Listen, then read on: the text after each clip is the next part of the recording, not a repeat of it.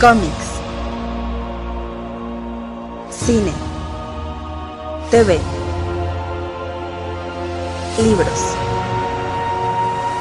Hace mucho tiempo, los cuatro medios vivían juntos en armonía. Después, todo cambió cuando la nación de fanboys atacó. Solo los bloggers, maestros de los cuatro medios, podían promoverlos por igual. Pero cuando el mundo más los necesitaba, consiguieron trabajo y se desvanecieron. Pasaron los años y dos hermanos crearon un nuevo medio, un joven podcast llamado El Café Comiquero. Y aunque sus habilidades de comunicación eran buenas, tenían mucho que aprender antes de crear un mundo extraño. Pero creo que el Café Comiquero podrá mantenerlo así.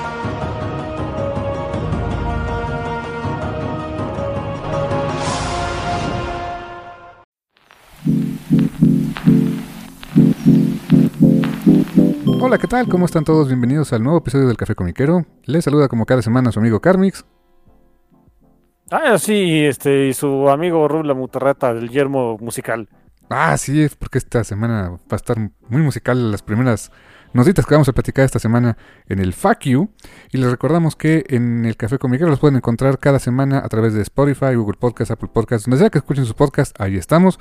Y también pueden descargar el programa en formato MP3 en archive.org. Pueden encontrar la notificación y el link de descarga en nuestras redes sociales, en Facebook, Twitter e Instagram, como El Café Comiquero, para que puedan escuchar el programa sin internet si gustan, cuando, llévenselo donde quieran, escúchenlo donde, donde gusten escucharlo, pero escúchenlo por favor. Sí, además ahí este, alguien me preguntó en la semana, oye, ¿dónde puedo escuchar todos sus programas antiguitos? Porque en iBox no están, y pues sí, en iBox nada más podemos poner, ¿cuántos? 150, ¿no? Sí, sí, sí, el feed nada más admite 150. Así que bueno, en Arcav, ahí, ahí sí están todos. Ahí está todos, desde el primerito que qué pena ajena, pero ahora lo escucho y ya me da pena, ¿no? Pero bueno. Eran otros tiempos, estabas chavo, se te hizo fácil. Literalmente se me hizo fácil. Y no, no, no lo ha sido tanto, es divertido, no lo ha sido tanto, pero que. Pero ya, ya 476 programas. Ah, ok, sí, ya suena, ¿eh? Ya, ya suena. Pues bueno, mi hermanejo, pues traemos notitas como cada semana. Y mencionabas algo muy musical porque pues cómics y música, siempre ha habido esa relación por ahí, ha habido eh, adaptaciones de, este, o más bien obras inspiradas en, no sé, este, por ejemplo, la editorial esta de este Z Comics, que hace muchas, hace adaptaciones, por ejemplo, con, cacho con Iron Maiden, con Megadeth, etcétera, pero se une un nuevo jugador a este asunto y, y se oye interesante. Sí, sí, sí, resulta que es, ya habíamos, bueno, ya habían mencionado algo al respecto eh, Comics iba, eh, estaba, se había mm, aliado con una agencia de, eh, de medios, ahorita no me acuerdo el nombre, pero que era, bueno, que esa agencia es representante pues de varias celebridades musicales. Em, originalmente, pues la, especulación que teníamos era de, ah, bueno, pues se alió con eso pues para sacar dinerito, pues publicar más cómics. Y digo, sí, también, por supuesto, esa es la idea. Pero resulta que también Em, no fue nada más tangencial la relación que tiene, este, bueno, que va a tener Bolt Comics con, estoy tratando de, quién sabe cómo se llama esta cosa, pero bueno, el chiste es que a raíz de esa relación, pues también van a sacar, con, van a sacar un nuevo imprint que se llama Headshell, que ya desde el nombre está genial porque yo no sabía que es un Headshell. ¿Qué es un Headshell? Es la cosita esa del, de los tornamesas eh, donde va la agujita para que toques el disco. Ah, o sea, no la aguja, sino como el bracito. Eh, ni siquiera el bracito, la, cabecita del bracito. Así se llama. Mira, me vengo enterando que tiene nombre. Sí, sí, sí, eso se lo debo a Dershing, que ella es, este, bueno, es, ella hace cómics y ahora también es, editora ahí en Bolt. Que si, oye, alguien le alguien estaba preguntando, oye, es, es, es una palabra, son dos, son dos palabras, es heads, head, eh, hell o qué onda. No, no, no, es head shell, o sea, explica qué es eso, es la cabecita donde, del, del tornamesas. y ya desde ahí dices, ok, la verdad es que está bien, ya entendí el nombre, está pachón, me gustó. y eh, en este nuevo imprint, pues básicamente van a estar publicando obras inspiradas en eh, ya sea en, la trayectoria de ciertos músicos o en sus ideas locas O veto a saber, pero el chiste es que te va a tener que ver con eh, pues ciertas bandas involucradas, te digo, con esta, con esta agencia de medios. Eh, pues estas bandas incluyen a gente como eh, Fallout Boy, quien ahí sí, ahí sí puedo decir, yo sí he escuchado una canción de Fallout Boy, no como cuando los confundí con My Chemical Romance, pero bueno, ustedes disculparán. Em, sí, no, no soy muy dado a ese, de ese lado del, rock, pero bueno. también se incluye este, a Def Leppard, eh, hasta los Beach Boys también por ahí, en fin. Eh, y bueno, también Metallica incluso, así que, eh, ok, está bien. Y les digo, no van a ser obras biográficas de, estos grupos, no, no, no, para nada. Son obras inspiradas en su, en, en, sus experiencias. Para eso va a estar un, em, una persona que va a ser como que su uh, la o sea, su, su, link entre pues estos grupos y sus representantes y la editorial, pues precisamente para ir este, eh, sacando historias. Pues no sé, o sea, le, le echaron ganitas, se oye bien. Em, o sea, le, le ah, sacaron hasta un nuevo imprint y con este loguito y todo, o sea, no sé, la verdad se oye bien, ¿eh? Ya sería su tercer imprint, ¿no? Bueno, está Bolt Comics, está Miria, ya no se llama Miria, ahora tiene otro nombre, ¿no? Sí, sí, sí, está la, línea principal, está su línea para chavillos, que no me acuerdo cómo se llama, y estaría este Headshell. Qué, qué, qué bonito está su logo, o sea, si se los, no sé quién se los diseñó, pero me encantó. Porque sí, efectivamente se ve como si vieras un disco viejito, o sea, un disco de tornamesa eh, desde arriba. Eh, los colores muy eh, vintage. O sea, está muy chido el logo, me encantó, ¿eh?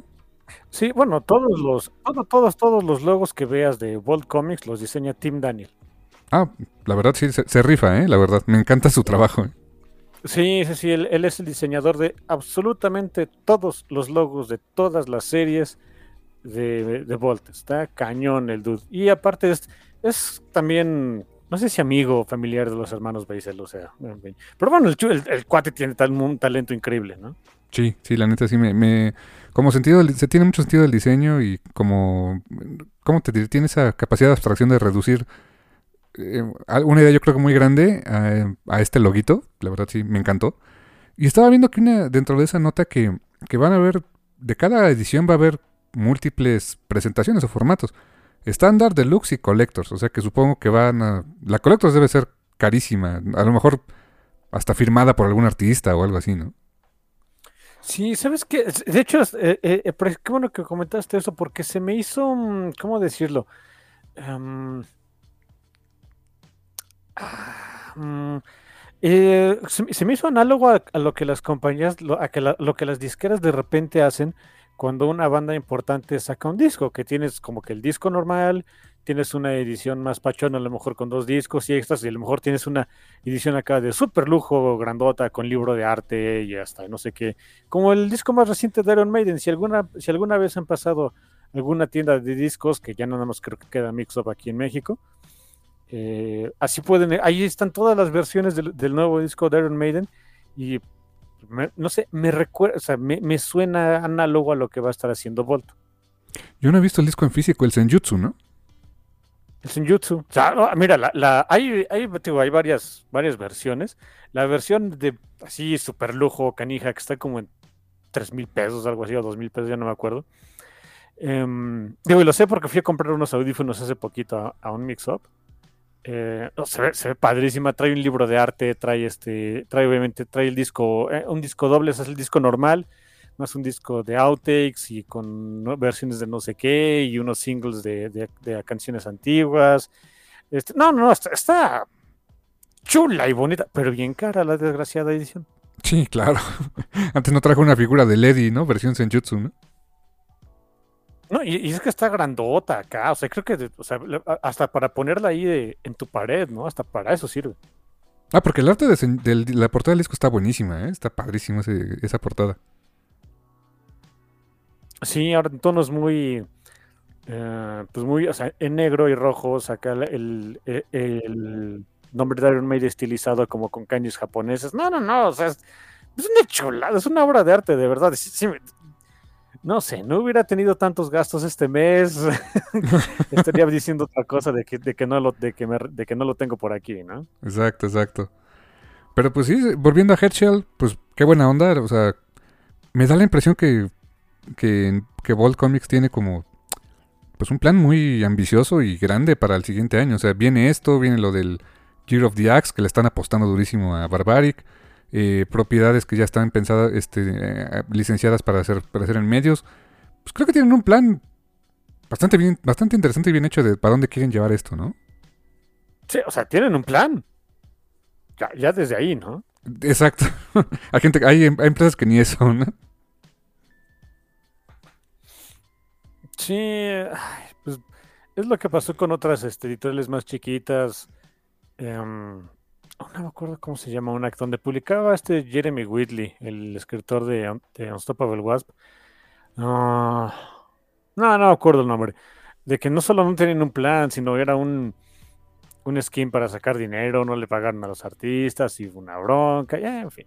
Oh, qué mal. No, pues no. Qué bueno que, que Volt le está yendo bien y pues Ahí estaremos Action Love Comics, así se llamaba, no sé si todavía existe, pero así se llamaba la, editorial donde Jeremy Whitley publicaba un cómic de autor. Y sí, no le, o le, quedaron a deber, a él y a mucha gente le quedaron a deber eh, pues, muchos cómics, y luego la misma editorial les pedía que ellos hicieran promoción, o sea, no, no sabían, ni, no tienen ni pies ni cabeza. Se ve que Volt es muy distinto, que tienen un sentido no nada más artístico, sino empresarial y de marca que quieren mantener Em, yo, estoy contento, me cambian esos dudes, o sea, dentro de lo que nos dejan ver, se ve que son personas decentes y que, los planes les estén saliendo, da gusto, da gusto para una editorial, sobre todo de cómics, eh, porque en estas épocas en las que vivimos, donde el cómic se trata más como que tu pitch para este, tu serie de Netflix o lo que sea, no, se ve que estos cuates sí lo tratan con, este, de, oye, pues lo que queremos es hacer cómics y haces otra cosa, qué bien, pero pues, te vamos a pagar para hacer cómics, ¿no? Sí, ya, cierto, estaba buscando aquí Action Lab y no los ubicaba, pero ah, qué lástima. Hasta me gustaba su loguito. Es un perrito con un cohete. Un perrito con este gogles y jetpack y algo así, ¿no? Sí, es como Science Dog, pero más perro que, que humano, ¿no? Sí, sí, sí, ándale, exacto. Ah, qué lástima, qué lástima que le fue mal ahí, ¿eh? Uy, hubo todo un, show ahí una vez Jeremy Whitley, el, señor Whitley pues, se, se, hartó, puso ahí en sus redes sociales de y no trabajen con estos porque son cucarachas y no sé qué, y, otros artistas y escritores que pues también están en la misma situación se juntaron con él, y hubo una bronca, creo que sí hubo un par de demandas, no, fue, un rollo, ¿no? Digo, eso es de una empresa que, que se ve como que no tenía, o, no sé, a lo mejor simplemente les ganó la realidad de Chin, de repente resulta que que si somos editorial, si estamos publicando y tenemos que pagar o tenemos que hacer cosas. No sé, no sé, ve, tú a saber. Me, me, despegué ya, en cierto momento ya me despegué de toda esa eh, controversia y todo ese drama que se armó. Total, yo no les compro sus cómics, así que no me importa. Em, pero bueno, eh, pongo el ejemplo para comparar, ¿no? Sí, claro, claro. Sopas, pues así que, que, duro, pero qué bueno que, que le, está yendo bien y ya estaremos viendo esos nuevos cómics de ahí cuando cuando salgan a ver qué, qué, tal se pone y qué tal las ediciones y todo esto, ¿no? Sí, que ya anunciaron el primero, ¿eh? Sí, sí, sí, de, de, del, de Fallout Boy, por cierto. Sí, su, su, bajista que se llama Pete Wentz, él va a estar colaborando con, o sea, eh, o como que él va a dar las ideas básicas o, el, o el layout de la historia. La escritora que va a trabajar la historia se llama, bueno, que ya trabajó, porque dicen que ya está prácticamente hecho, se llama Hannah Klein. Y, ah, la artista, Lisa Sterl. Ok, Lisa Sterl, sí, ella sí la, la ubico, ella, muy buena, muy buena artista, por cierto. Eh, en, un, en una novela, es una novela gráfica, ok, que se llama Dying Inside, muriendo por dentro. Ah, ok, sí, muy, suena muy título de canción de Fall Out Boy. Sí, de hecho. Así que a mí ni me digan. Ok, ya la estaré, sale el siguiente año, pues ya la estaremos viendo, ¿eh? Vientos, carnal, muy bien. Y también, ¿qué más tenemos por ahí? Este, cambiando de editorial. Em, tenemos algo de Marvel, me parece, ¿verdad? Sí, nada más un par de, apuntes ahí que me llamaron mucho la atención esta semana. eh, anunciaron por ahí de, oigan, resulta que estos dos títulos que a la gente le gustó mucho y te vamos a tener que sacar ediciones nuevas. Estoy hablando de la antología de Crypt of Shadows, que fue una antología como de historias spooky por el Halloween. Oye, carnal. Perdón, ¿Perdón? pero, pero dilo bien. Ah, sí, sí, perdón, perdón. Eh, ustedes disculparán, se me fue The Crypt of Shadows. Este, ¿Lo ven? Es que siempre te sale re bien eso. Perdón, pero la primera vez que, que vi el, el título es lo primero que se me vino a la mente. So, este, ¿cómo, no, ¿Cómo olvidar al, al menso de Bane diciendo de la liga de- así de, de The League of Shadows? Es con ese, en ese acento mm, muy fingido y muy chistoso que le quedó al pobre de, De Tom Hardy. de, de Tom Hardy. Pero no sé, Dios lo bendiga. El hombre se esforzó muchísimo por ese papel y es de lo que vale la pena de esa película, ¿eh? en fin. Eh, va a haber una, una segunda edición con una una portada nueva que son es la misma portada pero con los personajes vestidos como en vez de que sea más Halloween pero más como de Navidad este con gorrito ves a Laura Kinney con gorrito y suéter feo y esa, está, está chula la condenada portada está, esta va a estar bonito y también se agotó y ya pidieron más del especial de Moon Knight porque a la gente le, le fascinó ¿En serio? ¿De- ¿Del Moon Knight de anual? del anual del anual mejor dicho Que, también que también fue, fueron nuestras recomendaciones de la semana pasada, ¿no? ah ya ven que sí sabemos Sí. Por cierto, ya leí el de Crypt of Shadows. Ya leíste la, la historia de Laura y, y Manting So, holy shit. O sea, las Sí, demás historias. creepy, o sea, no es gráfica, para nada es gráfica, pero la narración que te va haciendo este mm, Adam Warren. Adam Warren, híjole, sí es como que ah, este dude tiene problemas. Está muy. Ah, y el arte es precioso, por supuesto. No, el arte es hermoso. Se me hace tan raro ver su arte a color. Estoy acostumbrado a verlo en blanco y negro. Por este, por, ¿cómo se llama? Eh, en Power. Pero aún así, o sea, wow. O sea, su arte está precioso. Las demás historias de Crypt of Shadows están bien. O sea, el host, porque es un tipo Tales from the Crypt, ¿no? Es, es, es- una antología así. El ¿Ves la host, idea? el host se supone. Yo no sabía que es el herma- que, te- que, que este Stephen Strange tenía un hermano y es un vampiro. Sí, yo, yo tampoco, me enteré ahí también, ¿eh? Eh, eh, Mira, eso es un buen marco este, para cada una de las historias. Eh, está una donde aparece Moon Knight y aparece el, este, el Werewolf by Night, si mal no recuerdo. Eh, sí, Sí, sí, está el sí. Jack Russell Terrier en una de esas. Y este, hay otra con Elsa Bloodstone, que están bien. O sea, Está bien, Yo esperaba más de esa, fíjate, por el personaje, por Elsa, que, que a mí me cae muy bien el personaje en los cómics de Elsa Bloodstone. Ah, esperaba un poquito más, no sé, no me quejo, estuvo bien. Em, salió la presentación de la hija de Blade, ah, cierto es, sí, sí, sí. Bloodline, que va a tener su miniserie el siguiente año, por cierto. ¿eh? Oh, oh, mira eso. Mm, pues también viene, bueno, estaba el, está o está, estaba o está el proyecto de, de- en cine, ¿no? De Blade, pero pues creo que está parado ahorita, ¿no? Está parado, quién sabe en qué, en qué vaya. Este, ya de una vez, este, pues pónganle a su, a su escuincla. Exacto. Y te digo, buenas historias en general, o sea, o sea, entretenidas, pero la de Adam Warren sí es una fregonería de historia, ¿eh? es Sí, sí, Sí está bien creepy. eh, eh, y se ve que, que como que era la, am, la historia estrella de la antología, pues la ponen hasta el final, es la que tiene el mayor conteo de páginas. Eh, sí, eh, ya sabíamos por dónde iba el asunto. Definitivamente esa, esa es la que. Las otras, insisto, si están bien, la de Elsa está bien, no es la, no, no es- esperaba más, pero no es que sea, sea mala ni mucho menos, está bien la historia. Pero sí, la de Adam Warren, holy shit. Aparte me gusta cómo dibuja Laura toda, eh, eh, sí, así este, eh, she's buff as hell, o sea, ah, la onda. Y pues casi todo el tiempo está en modo berserker, o sea, wow. Básicamente, no, no, no, de veras está, si pueden, si pueden conseguirlo, si se, si tienen el chance de conseguir esa antología, esta ahora que viene una, una segunda edición, la verdad es que consíganla, ¿eh? no, no, no se van a arrepentir, está bastante pachona. Y si pueden también conseguir el anual de Moon Knight, oh Dios, qué, qué historia, ¿eh? sí, sí, sí, también, también la verdad muy buena. Eh, así que háganos caso a nuestras recomendaciones porque sí nos sale. ¿eh? Eh, les digo, sí, somos muchas cosas, pero mensos no. Oye, hablando de Marvel, pues una miniserie de un personaje que me cae gordo como él solo, pero, soy- pero soy interesante la idea. Ah, sí, desinfeliz, ok. Ay, cuando me enteré dije, no, pero dije, bueno, a ver, porque la, quien lo escribe me cae bien y hace buen trabajo. Que, va a haber una miniserie, pu- pues sí, miniserie, pero más bien son como este, son cinco one shots conectados. em, que se va a llamar Murder World. Y lo va a escribir Jim Sub. Jim Sub que escribió un tiempo a Conan. eh, ha escrito también en Marvel. Me gusta cómo escribe. em, y básicamente la premisa es que hay un, un reportero que se llama Paul Pastor.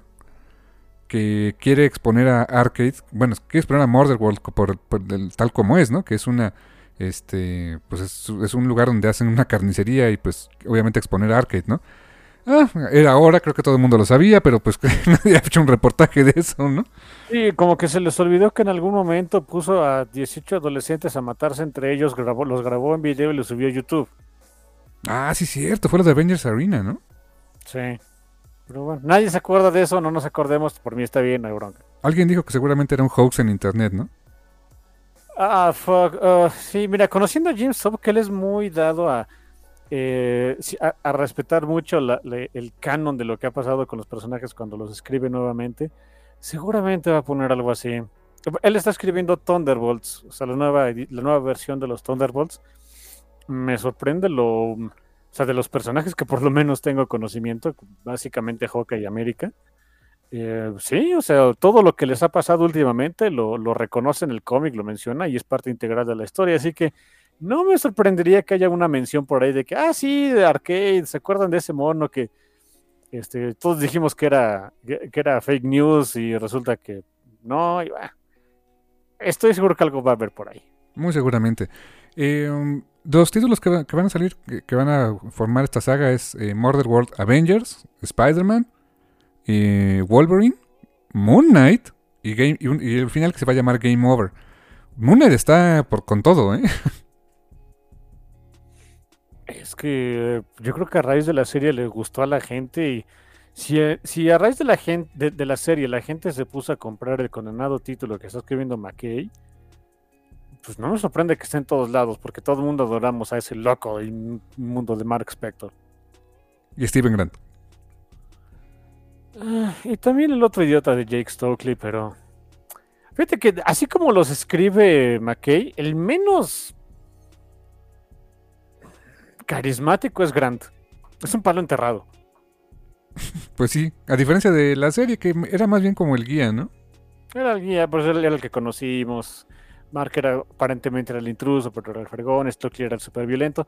Más o menos mantienen esa, eh, esa estructura, pero con la diferencia de que esto, este, perdón, este Steve Grant en el cómic, por lo menos, eh, es un palo enterrado. Hombre Mm. cuate, pero así es. Y fíjate, los artistas que van a estar en esta... La verdad es que no te ubico a nadie, ¿eh? La verdad, no... Perdón, la verdad me- no me suena a ninguno, pero pues es- eh, el arte se ve padre. Eh, um, el de Avengers, se el artista se va, se llama Ray Fox. F-A-W-K-E-S, no piensen mal, Ray Fox. Eh, el de Spider-Man lo dibuja Farid Karami, no lo ubico. Eh, el de Wolverine, Carlos Nieto. El de Moon Knight es Luca Pizzari. Y el de Murder World, Neto Díaz. Honestamente no, no ubico su trabajo de ninguno, mil disculpas. Lo que sí ubico son las portadas. Que el portadista en todos los casos es Paco Medina. Ah, neat. Hay una portada de, de Wolverine, de Mur- o sea, Murder World Wolverine, donde están pues eh, todos los Wolverines. Está... Ah, sí, sí, sí, incluso sale Old Woman Laura. Bueno, ya luego te platico de qué va ese asunto, porque es todo, ser toda una bronca, pero sí, esa que hay dos, dos, dos Lauras ahí. Ah, eh, digamos que Krakoa se le se le chispoteó. Oh my god. Um, bueno, es que no sabían, una, eh, habían mandado mucho a Laura una especie de misión suicida. Y ching, ¿qué crees? Resulta que sí sobrevivió, pero ya hicimos a la otra, ¿no? Oh Eh, shit. para darle más este broncas de identidad a la pobrecita de Laura, pero bueno, va a estar, va a estar pachón, va a estar bien, pero sí está lleno de Wolverines esa portada, yo, yo la quiero, yo esa, esa, esa historia sí la quiero leer. Veo aquí que está Akihiro, o sea, Akihiro normal. está Wolverine reciente. Está Laura reciente, esta que no sabía quién era, que dije, ah, ahora ya entendí, Old, eh, Old Lady Laura. Old Woman Laura. Eh, está esta Honey Badger, bueno, ahora se llama Scout, ¿no? Out. Ah, Gaby. Y está este, el OG Wolverine, ¿no? El Weapon X, ¿no? Sí, el, el, el del Incredible Hulk 181. Ah, eh, más bien es, exactamente. Sí, el, el Whiskers Wolverine, sí. Whiskers Wolverine y también está eh, 90s Feral Wolverine. Sí, que, todos ahí son Wolverine, ¿no? O sea, está este Logan Wolverine, Laura Wolverine, eh, Old Woman Laura Wolverine, eh, Mini Wolby, que es esta Honey Badger. Eh, sí, como que ya, ya, ya, se- eh, pasó algo muy raro con, con, con el personaje de Wolverine, que ya se, la identidad de Wolverine se hizo un manto, y, y ¿sabes qué es lo más curioso?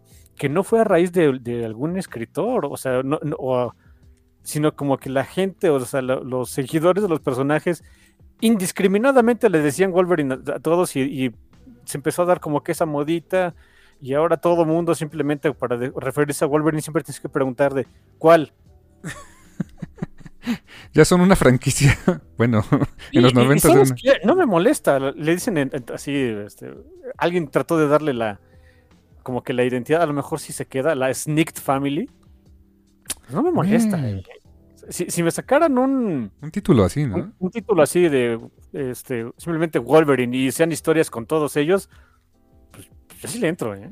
Oye, está padre eso de la Sneak Family. Así como está la Batifamilia, la Sneak Familia me gusta.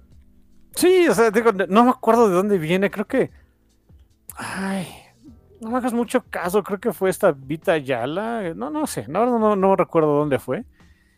Eh, también en algún, en algún evento de Caracoa, veto a saber cuál fue.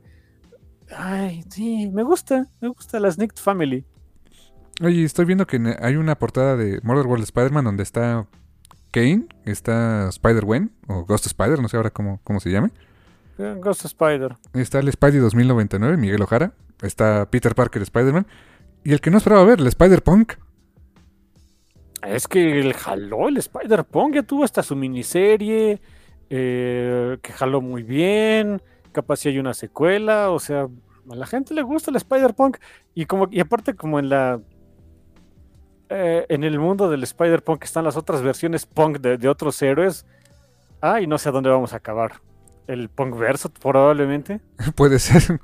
De veras Porque que... había Kamala Khan Punk, había este eh, Iron Punk, que era esta Riri Williams, había, no, no era Riri, era otra, no me acuerdo quién era, pero bueno, esta- estaba esa, había, ay, no me acuerdo, pero todos eran punks y estaba pachón. De veras que se la deben a este Dan Slott, ¿eh? Porque les, les generó una mega franquicia tototota, ¿no? De, a partir de Spider-Man también, ¿no? Sí, sí, mala onda, de veras es increíble lo que se pudo hacer con, la verdad es que era un concepto bastante, a mí, se- si a mí me lo preguntaban en su momento, se me hacía bastante ridículo, ¿eh?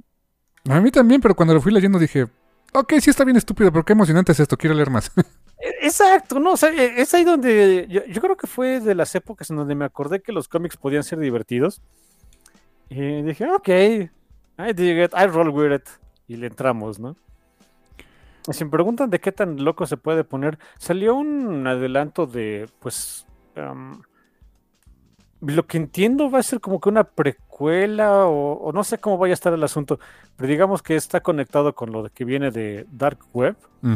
Y ahora resulta que a la pobrecita de Anya, no nada más le cambiamos el traje, no nada más le regresamos el, el nombre de araña, ahora ya sabe echar magias. Ah, ahora es araña mágica, órale. Y Yo me quedé de, ok, ok, ahí sigue. Literal, ahí sí la diferencia es completamente de cualquier otro arácnido, ¿eh? ¿Sabes? Me gusta que aunque todos son Spider-Man o Spider-Women o Spider-Person, este, cada uno tiene algo, o sea, que sí, sí, sí Sí. los identifica y sabes quiénes son. ¿no? Sí, sí, sí, sí, mira, eh, todos, todo el mundo sabe quién es Spider-Gwen, ya lo sabemos a la perfección.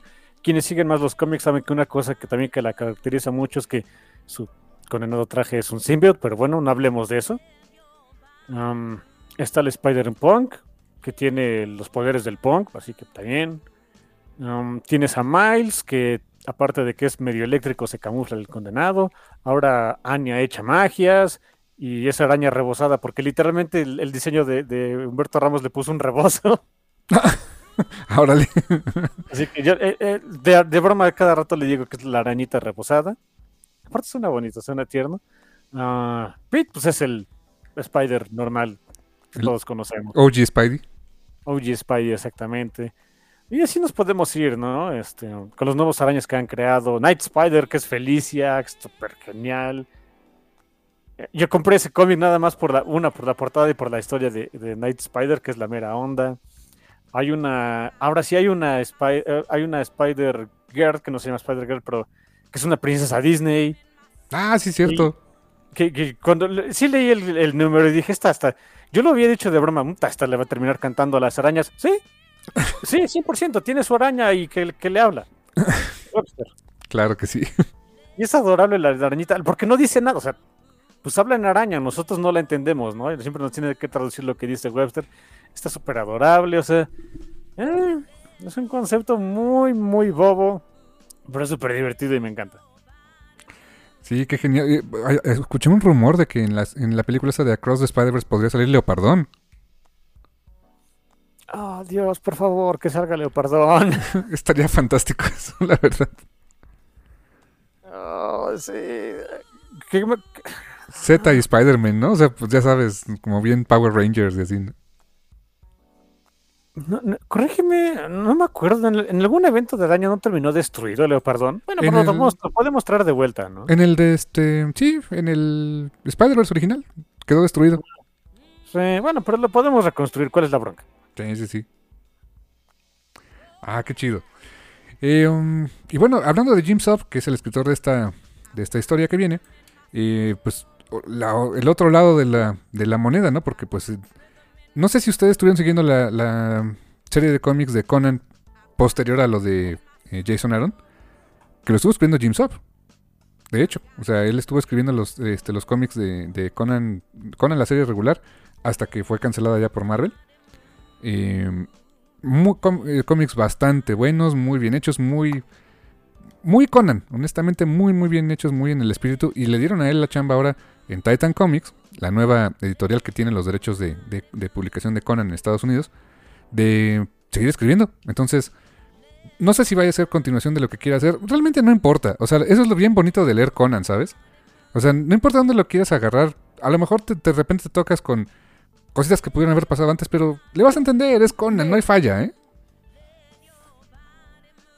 Y yo creo que eso también es parte de la magia de Conan, ¿no? Um, es un concepto sencillo que incluso aunque no sepas mucho de él, te lo explican en un par de páginas y a lo que viene, ¿no? Y a lo que viene, no hay falla. O sea, eso es, eso es lo chulo de bonito de leer.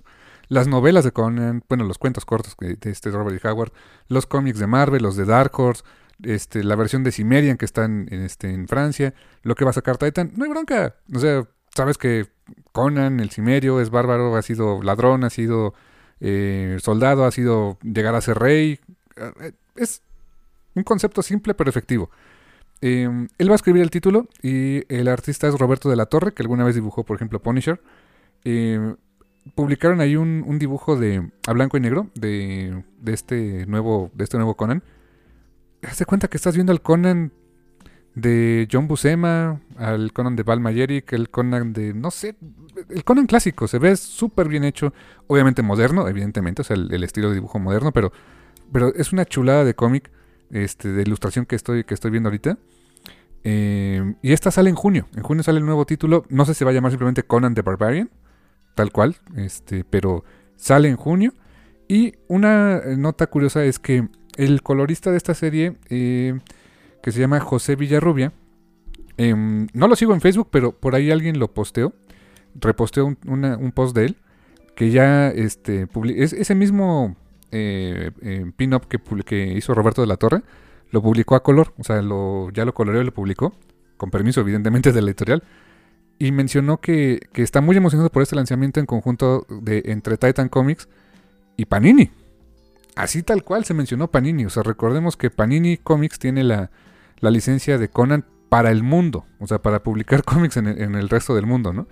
Entonces, pues eso nos pone a pensar, y ojalá sea así, que este título nuevo de Conan, pues llegue muy rápido a tierras mexicanas eh, de la mano de Panini México, porque pues los derechos mundiales están con ellos. Entonces, pues me, me da mucha esperanza eso de que esta, esta edición de Titan también llegue muy rápido acá a nuestro país, ¿eh? Sí, bueno, también es porque mi hermano sí es Conan Beach. Ah, cañón. Me encanta Conan, la verdad. ¿eh? Sí, de verdad es lo que me di cuenta en los últimos, no sé, par de años. Yo me quedé de. Mi hermano, como que habla muy seguido de Conan. Tiene muchos cómics de Conan. ¿Le gustará Conan? Tengo ya toda una repisa que es puro Conan. Holy shit, ok. Ya se juntó, porque mira, tengo la colección de los, los cuatro integrales de, de Conan de Dark Horse que, que publicó Planeta. Eh, tengo el de Conan, eh, el Conan de um, Fred Van Lente, eh, un crossover con esta Red Sonja que está más o menos. Eh, también el de Conan Rey, pero versión Dark Horse. Y estoy comprando todo lo que está sacando Panini de Conan. O sea, todos los. Tanto las series nuevas que sacó, la, la serie clásica de eh, Savage Sword y también la serie clásica de Conan the Barbarian. Sí, la verdad es que me gusta mucho Conan. Y por eso cuando me hablas también de Barbaric, pues es terreno conocido, ¿no? Sí, yo no soy tan fan de Conan, yo sí prefiero Barbaric, pero eh, me da gusto que venga, que las historias se sigan imprimiendo, que vaya a haber cosas nuevas, no, no porque lo perdió Marvel ya no vaya a haber este más Conan ni mucho menos. Siempre me va a llamar la atención que haya sido Titan quien se quedó con los derechos, eso sí. ¿eh? Sí, y, algo que me dio gusto para, sobre todo para los que están comprando los, eh, los reprints en estas ediciones de lujo de las, de, de las historias clásicas de Conan y Savage Sword, es que Titan va a continuar, así tal cual, lo, lo mencionaron, la publicación de los ómnibus de Savage Sword of Conan. Marvel Comics publicó, bueno, va a acabar publicando en diciembre, en dic- entre diciembre y enero. eh, el último ómnibus que va a publicar es eh, Conan the Barbarian volumen 10, que con eso recopila todo. O sea, en 10 volúmenes está todo el Conan clásico que empezó este, Barry Winston Smith y Roy Thomas, hasta el último número. Todo eso va a estar este, contenido en 10 ómnibus. Eh, ya, está, ya está anunciado, ya está este, que ya están eh, en los solicits. Entonces, la serie clásica de Conan sí la van a terminar. Savage Sword se quedó en el volumen 8, que se acaba de publicar ahorita. Hace como dos semanas salió este volumen que fue anunciado como ya el último que va a publicar Marvel de la serie de Savage Sword, que es la serie de blanco y negro. Y Titan va a continuar con ese volumen 9. eh, en, dice aquí que en, en el otoño del 2023, o sea, va a tardar un rato todavía. Em, y tal cual menciona como este ómnibus, o sea, como una colección es- eh, que va a seguir, va a seguir eh, en la misma línea que lo que tenía Marvel.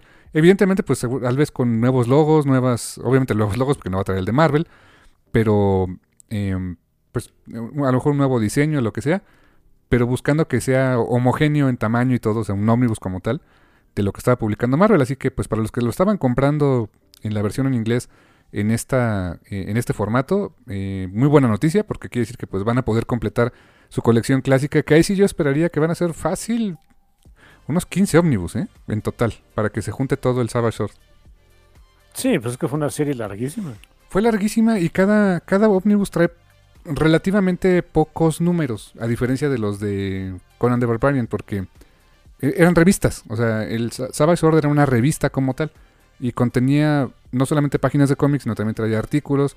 Eh, las ediciones de Marvel traen incluso las, las y las de Panini, por cierto, las páginas de cartas, las introducciones de Roy Thomas, de los diferentes escritores. O sea, traen prácticamente los números íntegros, salvo por cosas que no puedan republicar.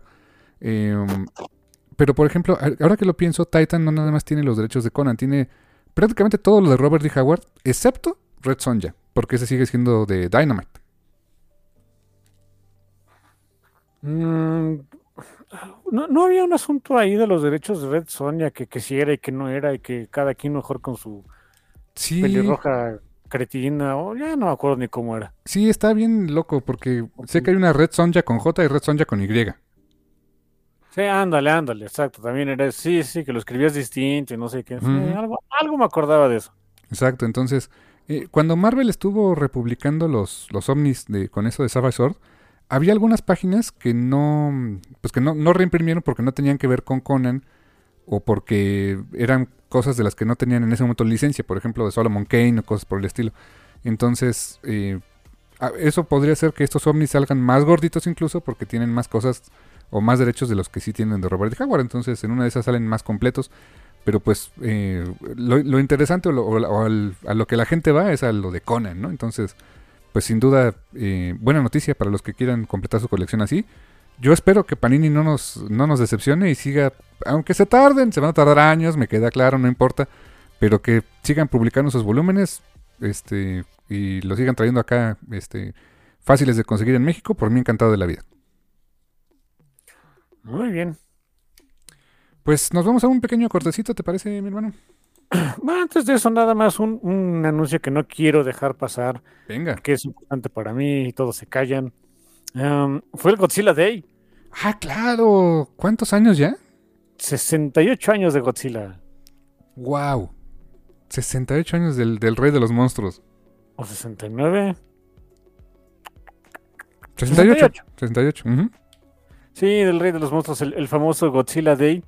Em, digo, aparte de que, pues, evidentemente Toho lo celebró, este, iba, a haber una, una serie de, varias películas se iban a lanzar por primera vez en cines en varios lados del mundo. Mm, hubo un screening por ahí de Godzilla Against Mechagodzilla, de la era del, milenio. Em, ah, hubo muchas cosas acapachonas. Lo que se llevó las palmas es que en 2023, precisamente en el Godzilla Day del siguiente año, va a haber una nueva película de Godzilla de Toho. Ah, caray. Ok. No sabemos nada de ella. Hay muchas especulaciones al respecto. Hay quienes dicen que va a continuar la era Showa. Hay quienes dicen que. No, la era Heisen, perdón. Eh, hay quienes dicen, no, no, o sea, nada de eso. Va, eh, va a ser este el inicio de una nueva era de Godzilla. Eh, hay, otros, aventados que se están poniendo muy locos que dicen, no, no, van a ver que esa es la, por fin la segunda parte de Shin Gojira. No, nadie sabe realmente. Yo creo que, espero que Toho sí sepa. No tengo idea, pero el siguiente año se va a poner pachón, porque nueva película de Godzilla de Toho. Que déjame decirte lo siguiente. Sí me gustan, o sea, obviamente, ¿no? Las películas de Godzilla de, de Toho son los, lo clásico, lo, ahora sí que lo, lo OG.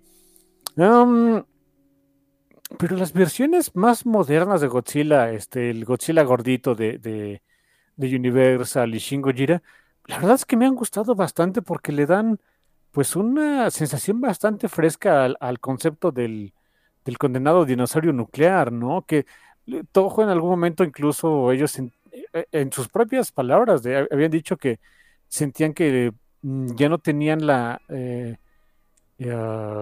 como que la misma enjundia para poder hacer historias que le supieran este, frescas a, a de Godzilla a la gente.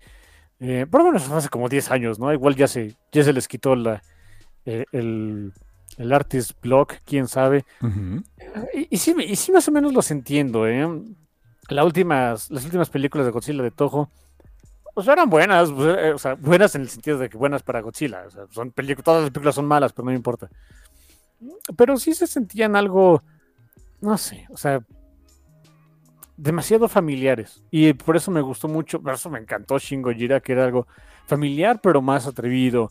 Y el Godzilla gordito, este, pues también lo sentías de, ok, ya más o menos me la sé, pero te daban ciertos tweets y luego pones a que se dé de golpes con el chango, o sea, no sé, y, y, y haciendo muchas, muchas, muchos homenajes a las películas clásicas, eh, con los efectos de sonido y la música, y, y sale otra vez Motra y Rodan, los, o sea, y con efectos, este, con efectos CGI modernos, y el mismo problema de todas las películas, de, to de todas, las, de, de, todas las eras de Godzilla, de, por toda la eternidad, que los humanos son unos palos enterrados, pero pues ni modo tenemos que ponerlos porque no podemos poner a dos horas a un, a un par de monstruos agarrándose a cachetadas, ya ni modo. Um, pero aún así, no sé, me, me, me entregaban cosas pachoncitas, divertidas, te digo, un twist nuevo y fresco, les agarré cariño rápidamente. Así que no sé, no sé, también tengo mucha curiosidad de ver qué, qué trae Toho el siguiente año. Qué buena onda, ¿eh? Para el siguiente, muy bien. Eh, me encanta. Sí, a mí me dio mucho gusto. Ojalá llegue a cines a México, estaría bueno ir a verla. Ah, ya ves que a lo mejor sí, ya ves que somos bien villamelones aquí. Cualquier cosa que, que sea medio trendy, este, hay, hay, no falta el cine que dice, ah, yo me quiero ver bien progres y lo pongo también. Sí, exacto, aunque sea funciones en limitadas y lo que sea, pero sí, sí, sí, sin duda, ¿eh? Así que pues sí, siguiente año, nueva película de Godzilla. 68 años, wow. O sea, para mí, o sea, es, es, es, es, es Godzilla una propiedad que toda mi vida ha estado ahí literalmente. sí, sí, por supuesto. Desde que nací ahí andaba el buen Godzilla y yo me voy a morir y Godzilla seguramente va a seguir. Ay, qué buena onda. Excelente, mi hermano. Pues con esa nota de- del Godzilla Day, pues nos vamos a un pequeño cortecito, ¿te parece bien? Sí, seguro. Eh, pues vamos con un corto, una eh, recomendación musical, ya que pues hablamos en el principio de Bolt Comics y su eh, partnership con diferentes bandas. Pues dije, aprovechando el, el bug, pues eh, les quiero recomendar ahí alguna, que escuchen alguna, eh, alguna rola de Metallica. Y hace poquito, eh, no sé por qué cayó en mi playlist así random esta que dije, hace mucho que no la escuchaba. Y, me- y- y qué buena rola es. Es Trapped on the Rise de Metallica. Es- Oh, es- me encanta cómo empieza esa desgraciada canción. Es- ese, ese riff suena casi como a. como a un ladrido, no sé. ah, Ajá, sí. qué buena canción. Es, vi- vi De las mejores del, este, del Ride the Lightning. Sin duda. Y, y un gran disco el Ride the Landing, ¿eh? por cierto. De, de por sí es muy buen disco, Ride the Lightning, claro, claro. Así que escuchen la Trapped on the Rise de Metallica, recomendación de su servidor aquí en el Café Comiquero. Y regresamos en un ratito. Y estamos de vuelta aquí en el Café Comiquero después de esta recomendación musical. Trapped on the Rise de Metallica, del disco Ride the Lightning. Hablando de Lightning, nos hablan del relámpago. Mm, qué interesante. Eh, espero la hayan escuchado. Tremenda rola, la estaba este, escuchando también en el medio tiempo. Ah, me encanta, me encanta. Por cierto, nada más antes de, entrar ahorita al tema principal, se me olvidó comentar este, un detallito que me, también me dio mucho gusto en esta semana. Se empezaron a, lanzar los cortos animados que son precuela del videojuego este de, Midnight Suns que viene para que viene de Marvel, este, que viene para consolas y PC y todo lo que se les pueda ocurrir. Me quedé sorprendido de la calidad de animación. Yo honestamente pensé que iba a ser como que Ah, pues el, el mínimo effort para pues, hacer un, un poquito de hype al juego. No, no, la animación es extraordinaria. Wow, ¿y dónde se pueden ver? YouTube, están gratis, son cortos. El primero ya salió es de 8 minutos, están gratis en, en la, en el canal de, de, búsquenlo así, Marvel Midnight Suns, están gratis, ahí los pueden ver. Ah, ok. Lo haré. Pensaba que estaban en algún streaming o algo. No, no, no, en YouTube, así, súper gratis y todo. Y ese condenado juego le están echando unas ganas de, promoción canijas. Digo, pues se hizo un, un, un tie- bueno, no un tie pero digamos, un producto asociado que es pues, el mismo el, cómic del mismo nombre. Están saliendo estos cortos animados. Va a haber un libro que es precuela, que sí voy a comprar. Este. ah, va a salir un episodio. ¿Han visto ustedes? Yo creo que tú sí lo has visto, mi hermano. Es un, es un programa del Discovery Channel que ve mucho mi papá, de unos dudes que hacen cuchillos y no sé qué. Oh, ¿cómo no? Sí, sí, claro. Pues hay un episodio de, de Midnight Sun de esos dudes. Para forjar la espada de Magic o algo así. No sé, ah, no, no sé si sea nada más una cosa, pero una- uno de los que alcancé a ver, que porque lo pusieron también en sus redes sociales de Midnight Suns, de los elementos que vi que estaban forjando, es esa cuchilla doble de Blade, su, su boomerang que apareció por primera vez en la, en las la película de Blade de 1998, y de ahí en adelante esa, esa, esa doble cuchilla que es como boomerang sale en todos lados donde esté metido Blade. Sí, la verdad, kudos para... ¿Quién era? ¿De- ¿Mark Steven Johnson? No, no era... Creo que era David Ayer, David Goyer, creo que dirigió, la verdad, chido por él, porque... Y, por Wesley Snipes, ¿no? Sí, sí redefinió el personaje muy cañón, ¿no? Sí, sí, definitivamente. Esa es la versión que conocemos. Es el Blade que sale en todos lados actualmente. Sí, sí, sí, sí. Así que, sí, le están echando unas ganas a ese juego impresionantes, de veras. Dios, ay, que el juego esté bueno. Por favor, ¿no? O sea, Se lo están hypeando bien, o sea, cañón. para el ti- tipo de juego que es, que es, que es un este eh, Tactics RPG, o sea, se ve bastante bien. em, los elementos de RPG se ven también bastante buenos. eh, pues, ojalá de veras. Se, se supone que, que de veras está bueno, ojalá que sí lo esté. Porque aparte no está barato, ¿eh? Exacto, o sea, que, que valga la... Que, valga- que tenga replay value también, ¿no? Pues por lo menos te dicen que está, o sea, no sé si replay, pero miren, por lo menos se van a entretener un rato. Que así, fregado, el tiempo para acabarlo es de 60 horas. Ah, bueno, ya, ya, ya por lo menos con eso se paga un poco, ¿eh? Sí, ya puedo estar así, porque me gustan los juegos que me toman un ratito acabarlos, porque insisto, no están baratos. Exacto, exacto. Te lo están hypeando muy cañón. Esperemos que el juego ya nos contarás en diciembre si vale la pena. Ya les contaré el, el el programa del fin de semana del 2 de diciembre, porque sale precisamente el juego en mi condenado cumpleaños. Adivinen qué voy a estar haciendo en mi cumpleaños. Eh, pues, un, un, este, algo que no, no hacemos solamente en el café comiquero, pero les va a tocar un game review. Nice. Yo te, acompañaré leyendo lo de Midnight Suns y, y viendo los cortos y platicaremos de eso. Y luego hasta te presto libre porque sí lo voy a comprar porque también lo protagoniza Nico. Por cierto, esa es otra cosa que me está gustando del juego. Le están dando un papel muy protagónico a Nico Minoru. Pues no sé si te, ah, se pasé la nota que es rumor, quién sabe, pero que a lo mejor la misma actriz que interpretó a Nico en Runaways regrese en, en Coven of Darkness. Lo que pasa es que es la misma actriz que hizo la voz del juego. Huh. Huh. No sabía eso. Sí, o sea, yo creo que de ahí viene. bueno, y aparte de cada rato hay rumores en torno a las películas y, cosas de Marvel. Le digo a mi hermano, miren, no es mala onda, así se hacen los chismes. Me dice mi hermano, oye, pero si pudieron traer a Charlie Cox de regreso, aquí no es un asunto de si puedan o no.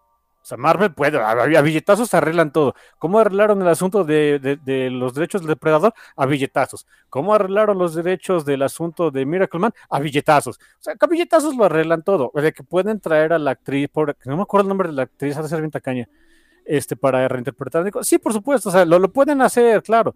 No es de si pueden, es de si está en los planes hacerlo no sabemos si vayan a, querer reutilizar a, no solo a, Nico, sino a los Runaways otra vez. No sabemos si vayan a entrar en planes para tenerlos en alguna una, una nueva versión en algún lado. Realmente no sabemos nada de eso. No es de si puedan, es de si quieren. Ojalá que quieran. Ah, mira, por un lado sí. Yo no soy tan fanático. O sea, ¿cómo decirlo? Hay mucha gente que sí está, está esperando ver a sus. Eh, sigo una muy, muy buena artista conceptual que hace videojuegos y demás. Es muy chistosa porque tiene una obsesión con Taskmaster que yo jamás en la visto, había visto de nadie. Y sí, estoy hablando de, de, Tony Masters, Taskmasters, el dude con, cara de cráneo y capa, ese. Eh, no sé de dónde haya salido el término, pero dice su blorbo. ¿Su qué? Ah. Digamos que cuando tienes una obsesión un poco malsana con un personaje es algo así. Y, hay mucha gente que espera que sus blorbos, me gusta decirlo así, salgan en las películas y series, lo que sea.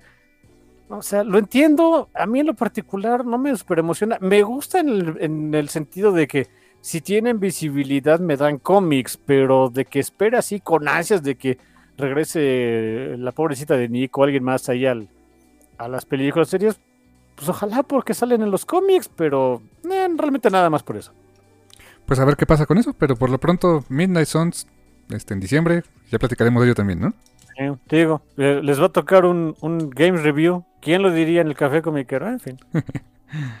Muy bien, mi hermano. Pues hablando de reviews, pues ya vimos Black Adam. Después de. No la vimos en la semana del estreno, ni la otra, creo que hasta dos semanas después. Eh, y hasta ahorita hablamos de ella. Realmente podríamos haber hablado de ella la semana pasada, pero ella era Halloween. Como que no, no, no quedaba, ¿no?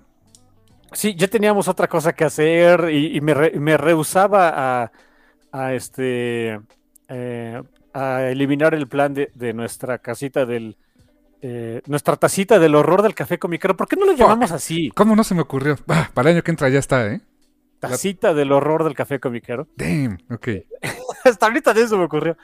Sí, o sea, ya, teníamos ese plan. Yo no iba, no iba a cancelarlo nada más por hablar de, una película de, superhéroes. Así que se aguantaron ¿eh? hasta esta semana.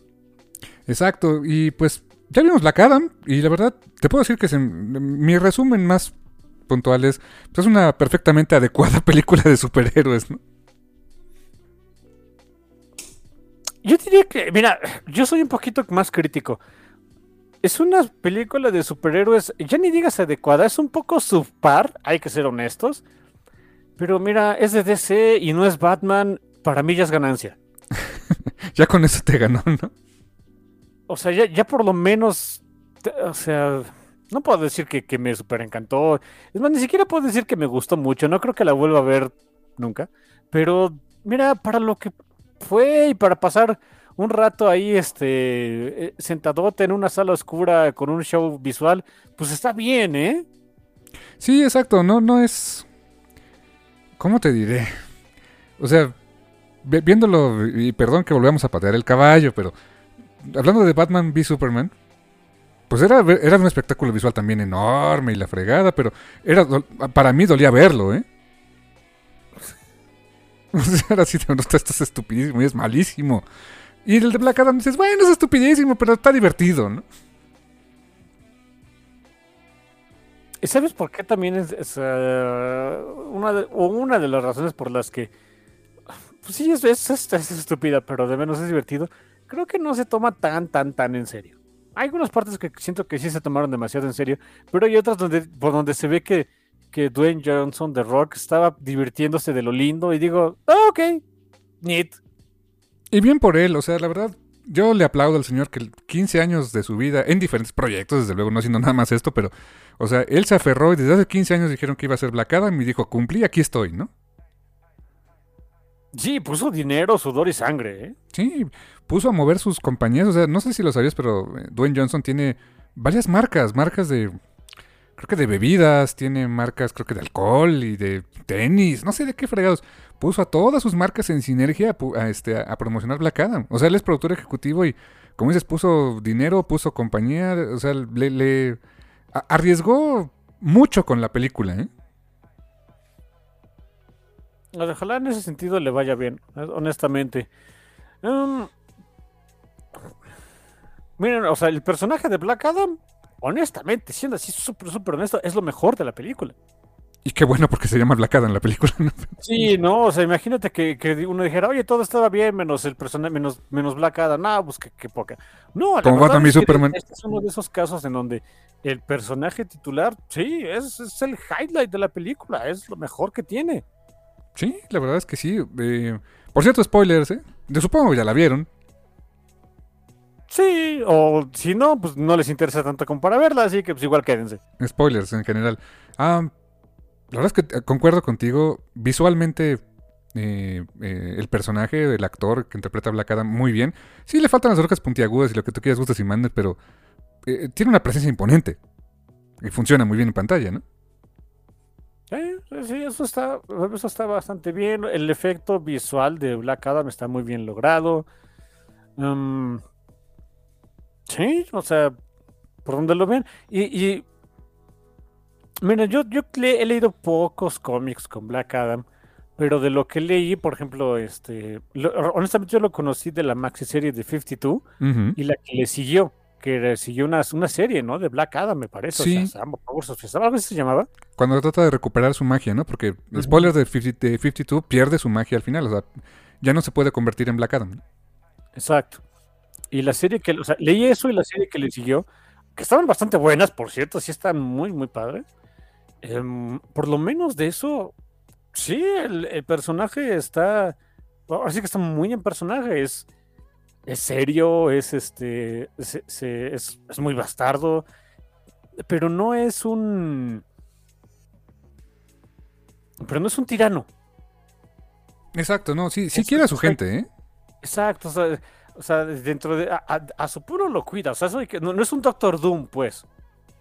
Ándale, que el Doctor Doom sí, o sea, es muy de, la Adveria es mía y yo les hago lo que quiero, ¿no? Es aquí, pues cuido a mi banda, pero no se metan con ella, ¿no? Así que sí, en ese sentido, te digo, muy, incluso muy respetuoso de, su, de la personalidad que tiene el cómic y todo. Eh, que bueno, también es un acierto de la película, que en realidad el, personaje de, Black Adam se fue, o sea, cuando, cuando regresa al mundo de los vivos, pues le valía que acabó de todo porque ya lo que él conocía ya se había acabado y poquito a poquito se fue involucrando con su gente y otra vez en su país y demás. Ok, ¿sabes qué? Eso está padre, eso estuvo muy bien hecho. Eso estuvo muy bien hecho, al igual que su arco de... Pues no es redención para nada, pero... Eh, eh, me gustó que te vendieran el hecho de que, de, que era una cosa muy simple la primera vez que se va a vengar del Black Sabbath, que digo de Sabbath, ¿no? que dice, ah, pues es venganza y me ven y destruí el palacio este porque, pues venganza. Y cuando te dan ese, ese twist de que realmente el verdadero portador del poder de Shazam no era él, sino era su hijo, Hurut. Eso me gustó. Eh, honestamente, no lo voy a venir. No sé si así sea en el cómic. Te soy honesto, no, no recuerdo esa parte. Al menos no en lo que he leído de Black Adam. Si está así, pues la verdad que padre, muy bien adaptado. Si no, se me hace una adición muy buena. Em, se me hizo un twist muy interesante. Eh, y que realmente cuando su hijo le transfiere a él el poder, pues realmente el que era, el que era digno del poder de, de Shazam, o sea, de todos estos este, dioses egipcios, por cierto, eh, pues eh, no era él, sino pues se lo pasaron eh, así como que pues ten, te lo, te lo dejo, ¿no? Para que sobrevivas. Eso para que veas, a mí me gustó mucho. Y sabes que también el, cómo van deconstruyendo su mito, porque cuando empieza la película como que eh, con estos antrop, antropólogos rebeldes o lo que sea, que empiezan a contar cómo era el mito de, de Ted Adam, de que pues, eh, era un dude, él fue el héroe y de que eh, eh, fue a combatir ahí al reycito este canijo y no sé qué. Y de cómo poco a poco, y es que esto, eso también estuvo un padre, poquito a poquito van eh, vamos conociendo la verdad de lo que pasó y entonces nos damos cuenta de que toda, todo ese mito que empezaron contando al principio de la película era eso, nada más un mito, de que la realidad era mucho más oscura de lo que parecía, de que en realidad no era un héroe, era alguien que buscaba venganza, de que ni siquiera era el era el este era el depositorio de, del poder de Shazam, sino de que pues, mm, le cayó más bien a él por, por cuestiones externas. Eh, o sea, todo eso era. A mí me encantó porque es. Normalmente así es como vamos. Eh, en la vida real, como vamos este, conociendo las histo la historia de pues, eventos pasados nos cuentan una versión muy, a veces muy romantizada, muy eh, que se ha venido pasando con a través de las generaciones y conforme se van, van, uno investigando y conociendo, uno dice, well, fuck. Ese también, ese detalle, o sea, el cómo eh, agarran ese elemento de la vida real de, de, construir el mito de Ted Adam, a mí me gustó bastante. Se me hizo también una genialidad. ¿eh? Y otro punto que resignifica mucho las primeras escenas en las que Dentro de Kandak, la ciudad, eh, se ve que hay muchas ruinas, ¿no? Hay unas ruinas donde se ven que están una, mano gigantesca, ¿no? ¿Te acuerdas? Un, este, e, en medio de una plaza. Eh, esas, ves que en Kandak, Kandak este, en la antigüedad se veía como dos hombres este, hincados poniendo las manos hacia enfrente, ¿no? Eso está calcadísimo de los cómics de 52, que por cierto, me voy enterando. En, en los cómics de 52 donde salió Kandak por primera vez. ¿En serio? Yo tampoco sabía eso. Imagínate. Entonces, eh, ves que quedaban esas ruinas y había una estatua enorme, o sea, verdaderamente enorme. Colosos de Rodas le venía Wango, ¿no? De este, que aparentemente era Black Adam, que era Ted Adam. Y las primeras escenas vemos que varias veces se la pasa viendo esa estatua. O sea, se acerca a ella, a la estatua, así volando, la ve de cerca. Y uno pensaría, o sea, por la, como la actitud así toda seria y, distante que tiene el resto del mundo y fijarse en la estatua, a lo mejor uno pudiera haber pensado, oye, pues está así como que, ah, mira, estos humanos me dijeron una estatua, eh, eh, hay un conflicto dentro de él de, pues yo no soy su protector, ¿por qué me, por qué me adoran? O se han olvidado de adorarme, o sea, pudieron haber pensado mil cosas. Cuando viene el twist de que realmente la estatua es de su hijo, tiene un significado completamente diferente a esas escenas. Y eso, para que veas, también me gustó mucho cómo lo hicieron. ¿eh? Sí, eh, también, es, es, un buen punto. O sea, conforme vamos enterándonos nosotros de la verdad, muchas cositas que pasaban al principio de la película toman una nueva luz. La, actitud de, Black Adam, eh, ahora sí lo entiendes, porque de veras, no, no es que me haya frustrado ni mucho menos, pero sí me comían las ansias de saber, bueno, what's your fucking deal, dude, ¿no? Porque cuando, cuando lo liberan nos vamos enterando que no era este, no era de su sueño eterno, sino que era una prisión. Eh, lo vemos siendo muy, pues como un dios vengativo, no, no, exactamente vengativo, pero pues indiferente del resto de los humanos y, y cuando te enteras del por qué dices, oh yeah, So it's because of that, well shit. Eso, la o sea, verdad. El que, el que, su familia hubiera muerto, el que él se siente, tiene un enorme sentimiento de culpa, porque pues él, él no es en realidad un héroe, ni mucho menos. No, no, o sea, eh, todo ese tipo de cositas de veras, genial. Por eso les digo, el personaje, todo el arco de Ted Adam, sí, genial, fantástico, es lo mejor que tiene la película y qué bueno, porque la película es de él. También el visual, la forma en que pelea, las escenas de acción, que están muy bien hechas, están condenadamente bien hechas, ¿eh? Sí, eso, la verdad es que también eso Veto a saber quién, quién es el, fue el coordinador de, de, las escenas de acción, pero se ven bastante bien. Son. Ah, eh, lo que luego a mí me pasa con, el, con las peleas de CGI es lo siguiente. No sé cómo, no sé si me voy a dar a entender bien, pero bueno. Siento que como que los elementos de CGI no tienen un peso específico. Como que los sientes que son. O sea, en mi cabecita realmente no están ahí y es. Pues qué bonito es ver animación darse de golpes, pero no siento el, el no siento el peso, no siento el impacto que tienen. Eh, por momentos se, vuelve a sentir así, pero hay otros momentos muy donde, mm, sobre todo cuando hay más acercamientos, eh, eh, y puedes ver las, las interacciones con los actores o los, los dobles de, cuerpo, donde de veras sientes el trancazo. Cuando llega la, Justice Society, se empieza a dar de golpes ahí sí con, con Tetadam. Hay varios momentos, sobre todo con, con Hawkman, que es el más físico de todos ellos, de veras sientes el golpe. Eso, eso, dije, ok, eso, esas escenas me están gustando bastante. Y sabes que, no sé si compartas eh, la opinión, pero honestamente sí se ve diferente el tipo de, no sé, de peleas, de, tomas, de acción, a lo que normalmente hace Marvel, ¿no? y perdón la comparación que sea tan directa, pero pues es lo que es más, es, lo que, es de lo que más hay en el cine de superhéroes, ¿no? Eh, no sé, la, cinematografía y todo eso lo hacen diferente y, se agradece. Es una forma diferente de ver ese tipo de acción, ¿no? Mm, mm, mira. Sí, entre comillas o con un paréntesis o pie de nota. porque realmente había habido pocas películas de Marvel donde el, el, este, el protagonista o el ser superpoderoso sea alguien como, como Black Adam salvo por Eternals. Que no he visto, por cierto. ¿eh? Hay unas escenas, ah, honestamente, ahí sí para que veas las escenas de acción en Eternals, donde son seres sumamente poderosos, con habilidades completamente inhumanas, si es de... Well, shit. Ah, ok. Porque si realmente si te pones a pensar en los superhéroes de Marvel, mm, salvo por, no sé, Thor o Hulk, pues no son así tan, tan, tan extremadamente poderosos, ¿no? Quizá la Capitana Marvel, pero aún así también es diferente la, forma que la, filman, ¿no? Sí, eh, no es mala onda, pero a, a, Carol nunca la hemos visto darse de golpes, salvo por como 20 segundos con Thanos. Realmente nunca la hemos visto darse de golpes con alguien a su nivel. No, o sea, cuando termina la película de, Captain Marvel, pues básicamente es una fuerza de destrucción. Estaba jugando con ellos, come on, dude. Sí, sí, sí. Como un Flerken con su cosa, con su juguete, ¿no?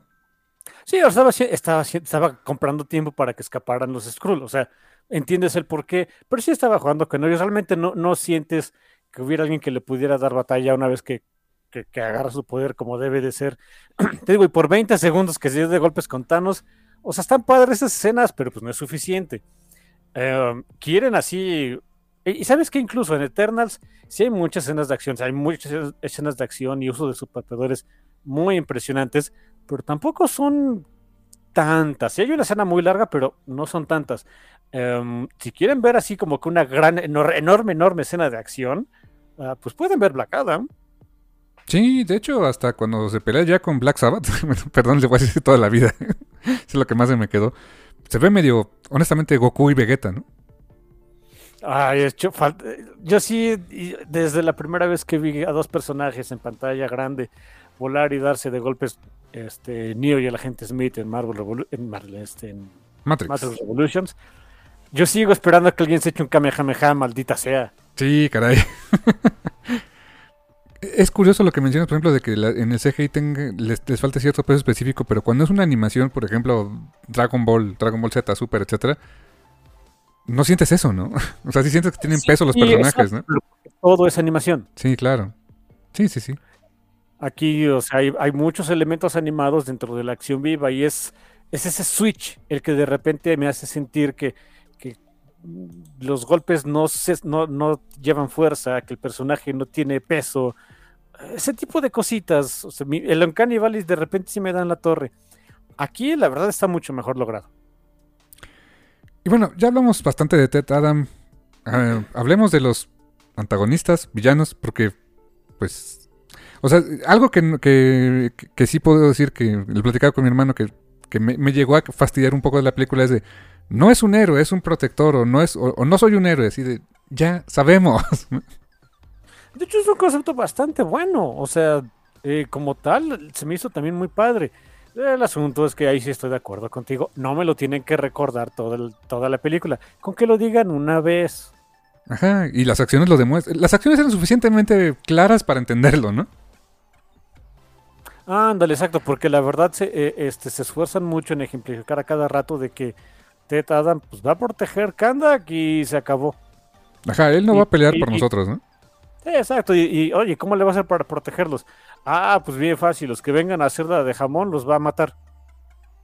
Y sin remordimiento, así, punto. Sí, o sea, eh, eh, te, digo, es, es un concepto bastante bueno. Em, eh, el hecho de que haya un ser súper poderoso que no responda a nadie más que a su, a su nación ah, y que tenga que llegar un pues un elemento cuasi fascista que ser sinceros así me, así sentía la JSA para decir no no no aquí solo mis chicharrones truenan pues es un elemento muy bueno para poder jugar con él no lo exploraron mucho claro siento que no era la película para ello pero bueno pues por lo menos este la embarradita ahí está no Exacto. Que eso me lleva, por ejemplo, a... Ted Adam tiene básicamente tres antagonistas en toda la película. Uno es Intergang, que eh, como tal me dio gusto, no sé por qué, o sea, tal vez soy muy fan de la era de John Byrne en, Man of Steel, pero el ver a Intergang como una fuerza importante dentro del DC Universe ahora en, cine, me dio gusto, ¿sabes? Y canija, o sea, sí, por supuesto, ya, ya en el momento de que llega Ted Adam, eh, los este, jondea como gatos por la cola porque es un dios, maldita sea. Pero antes de que llegue él, sí lo sientes una fuerza importante dentro de su universo. Sí, o sea, controlan Kanda, controlan el acceso al país. eh, verdaderamente es una organización terrorista, en el sentido de que también está, tienen a un pueblo aterrorizado ante ellos, ¿no? Sí, o sea, la verdad, Intergang, bien. Y, se- y se ve. se ve como buen elemento de cómic, ¿no? O sea, este, con. eh, con tecnología acá, este. futurista y demás. Dices, bien, o sea. De verdad, bastante bien. Sí, sí, en ese sentido no hay queja. Eh, Si acaso el, el, el punto flaco de, y no nada más de Intergang, sino en general de la, de la película, un elemento que dije está muy de más, y eso como para darle un poco de handicap, el famoso Eternium. Ah, sí, su Onobtanium, su, su totalmente no Vibranium. sí, Ah, No, no, entiendo que quizá era para darle así como que darles una oportunidad a estos humanitos de pelear con, con Black Adam, pero ah, no sé si eso existe en los cómics, te soy honesto, no sé si el Eternium también sea parte del, del, del lore de Black Adam. Espero que no, porque se me haría muy como Superman. Honestamente, tienes una piedra que también te hace daño, ¿no? Sí, y sabes también, bueno, sa- sabes también por qué sentí, lo sentí un poco tedioso, porque se les olvida. ¿Verdad que sí? De repente ya como que el Eternium ya pasó a segundo plano, ¿no?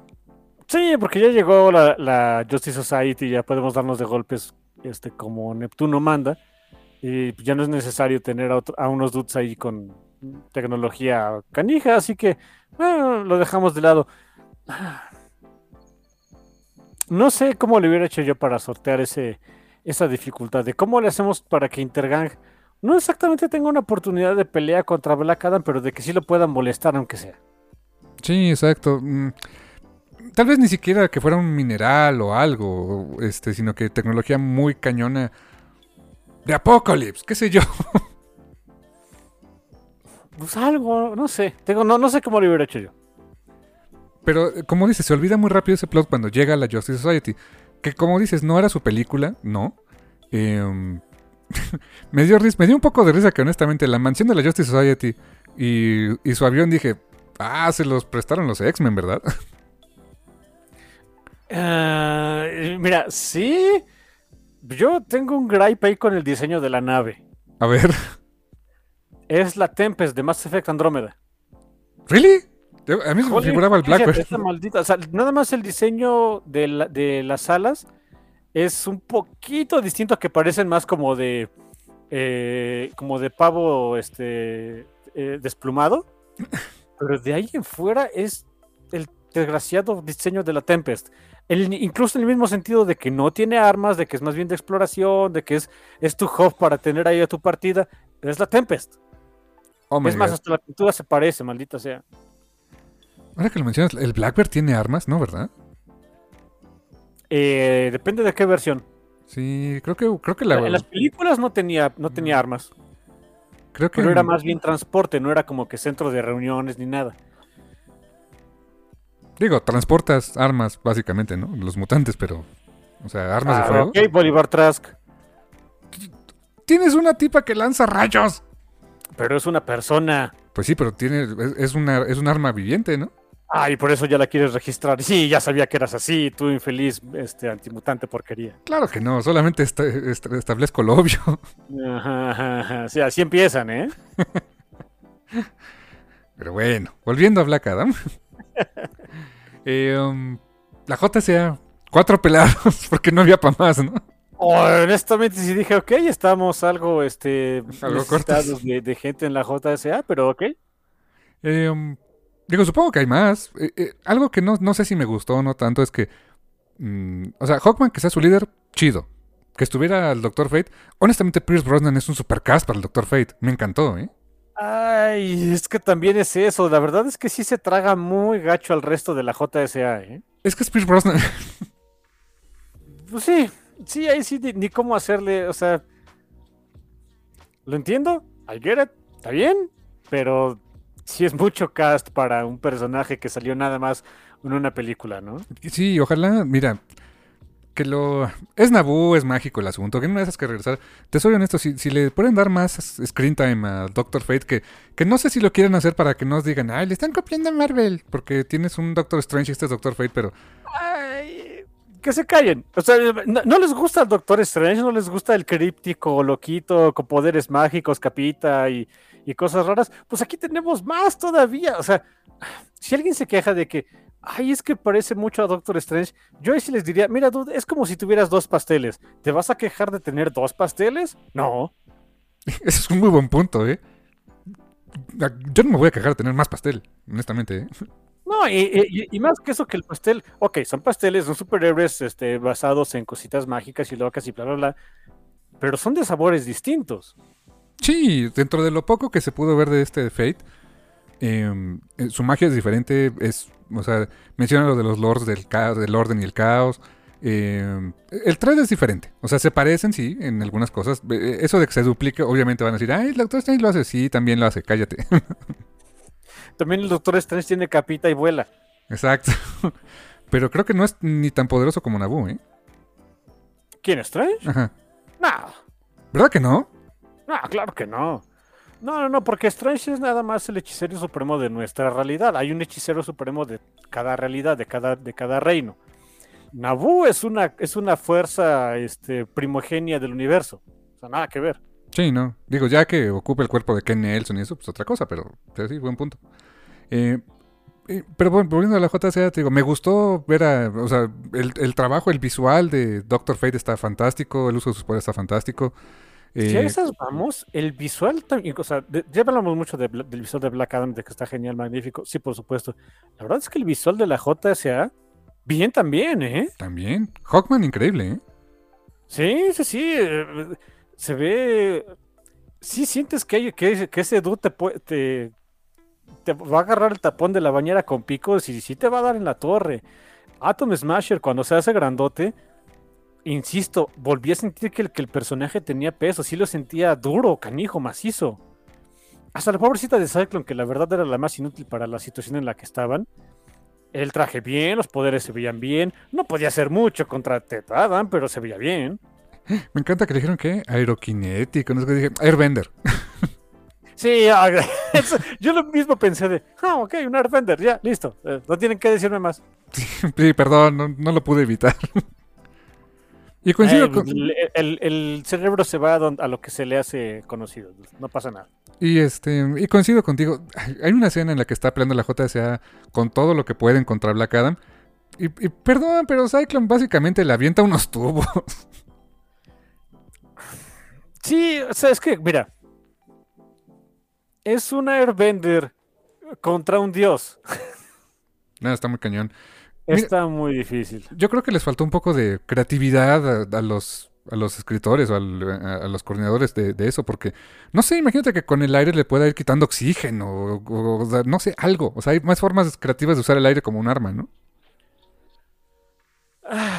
No me descuerda, dude. No me descuerda al respecto porque eh, este programa se acaba. Voy a terminar hablando de por qué los Airbenders son geniales y de mi amor por Avatar y de mi, vo- de- mi amor por Legend of Korra y de que si los juntas, o sea, tienes una gran compañía que es una gran serie, ah, este, una de las mejores series animadas en la historia de- de Estados Unidos, que es este, The Last Airbender. Tienes una excelente serie que se vio muy afectada por otras cosas externas, que fue Legend of Korra. Juntas las dos y tienes la mejor serie que, que jamás haya existido para una, este, una cadena de televisión este, estadounidense. En fin. Y de los mejores cómics que he leído, ¿eh? Pero, sí, come on, o sea, les falta de que hay muchas cosas que se pueden hacer con alguien que manipula el aire, sí, por supuesto. Sí, y te digo, para mí les faltó un poco eh, eh, darle más uso a esos poderes de Cyclone. Que como dices tú, pues la pobrecita, pues ahí está. es como que para cumplir que tenían una chica en el equipo, ¿no? Y entramos también a al, al punto flaco de la película, que en buena medida es la JSA. No en, no en el arco de la JSA. Entiendo el por qué están ahí. De hecho, el que estén, insisto, o sea, me, me- me gusta que sean la fuerza, pues incluso casi antagonista de, de, de Ted Adam, que, que, pues, es el protagonista de la película, que, que no son villanos para nada, pero llega un momento en el que sí sientes que, oye, o sea, cuando le reclaman de, o sea, sí, bien, qué bonito que viniste aquí a ayudar, pero necesitábamos tu ayuda hace años y no, te- no aquí no, ustedes no anduvieron aquí. Eso me encantó, por supuesto. O sea, en el sentido del arco, del por qué está ahí la JSA, no, no, eso está magnífico, está muy bien. Pero los personajes de la JSA tienen exactamente un rasgo de personalidad y ahí se acabó. Sí, exacto. Doctor Fate es este místico espiral. Eh, Hawkman está enojado con la vida y le Es quiere el- pegar a es todo. el Angry Bird. Es el Angry Bird. Es todo lo que tienen que saber. eh, oye, ¿cómo? ¿Qué, qué, Homan? Angry Bird. Ah, ok. Atom Smasher es como que un día vio la película de Deadpool y decidió que ese iba a ser su personalidad el resto de su vida, ¿no? Sí, es el rookie chistoso, es el, es el comedy relief. ¿Y, qué- y qué es Cyclone? Eh, ¿Cuál es, cuál es el rasgo de personalidad de Cyclone? Girl. Es la chica. Chale. Es, es, el- es un equipo de Saturday Morning Cartoon, en donde ya mencionamos a los demás y tiene que haber la chica. Esa es su personalidad. Eh. como los dinoplatíbulos, ¿no? Que tenían a Terry, ¿no? Como dinoplatíbulos, como tortugas ninja, como. mm, Jace y los eh, guerreros rodantes. como Thundercats en sus inicios. Jace y los Ah, guerreros los rodantes también. galácticos, como Jace y los guerreros rodantes. Tú dime. Denver el último dinosaurio. La, la única que sí, no, exacto, bueno, el cartón que ahorita tengo en la mente que digo, oye, sí tenía más de una chica, era el Capitán Planeta. Ah, sí, cierto. Sí, buen punto. Había una Roski una, este, um, japonesa. Bueno, yo que sabía dos, ¿no? Eh, pero de ahí fuera, sí, o sea, en Pato Aventuras nada más había una, una sobrina. um, sí, tenía que haber la chica. Y es el Sí, papel de Cyclone. Eso es lo que sí me quedé de, ah, ok, o sea, pues ya ni modo, ¿no? Eh, La película no es de ellos, también no necesitamos saber tanto de ellos, pero no sé, dude. um, ya estamos en una época, ahora sí que ya estamos grandes, ya estamos en una época donde y incluso las audiencias más jóvenes, más chavillos, más para niños o más adolescentes, que siento que por ahí va más la película para ellos, también pues, co- eh, puedes meterles más personalidad a sus personajes y no se van a confundir, ¿eh? Me remito nuevamente al ejemplo de Avatar. Katara no, Katara no es la chica, ¿eh? No, no, no, Suki no era la chica. Toph no era la chica. Carajo, una de las. o sea, qui- quizá la, la, la antagonista más canija de todo Avatar, Azula, Azula. pues era una chica, ¿eh? y no era la chica. Es más, su girl gang eran unas bastardas y dos de ellas no tenían, no tenían bending, ¿eh? pero bueno, eso es aparte. Eh, y eran un, eran un dolor de trasero, que, que bien estaban. En fin. Eh, mira, lo pongo así. um, Legend of Korra, digan lo que digan, tienen los, de los mejores villanos. Este, Kubira, God fucking damn it. Sí. Que por cierto, Kubira fue interpretada por la hija de, de este Robin, de Robin Williams, ¿eh? Zelda Williams. Oh, se llama Zelda. Ok. Robin Williams, en paz descanse señor, era súper gamer, súper fan de Legend of Zelda y precisamente le puso Zelda por eso a su hija. Respect, la verdad. De por sí. Respect, no, sí, sí, 100%. Wow. Pero bueno, back to Black Adam. ¿Ve por qué no me tienen que dar cuerda con Avatar? Me quedo ahí. Así que back to Black Adam. Sí, bueno, sí, otra cosa que no, no sé, que no sé. Entiendo por qué la pusieron, porque es la forma de conectar con, e, ese muy confuso y muy desconectado a veces universo sí cinematográfico. Amanda Waller. Me gusta el personaje de Amanda Waller, me gusta Viola Davis con su actitud de todos, de todos me caen mal. Pero el que la JSA le tirara paro a Amanda Waller. Waller no era eso, ¿no? O sea, no sé, como que Waller ahora ya está en todos lados, ¿no? Mira, sí, o sea, y por un lado, mmm, también lo entiendo, o sea, ¿cómo decirlo? Mm, mira, se puede, es que no lo explican.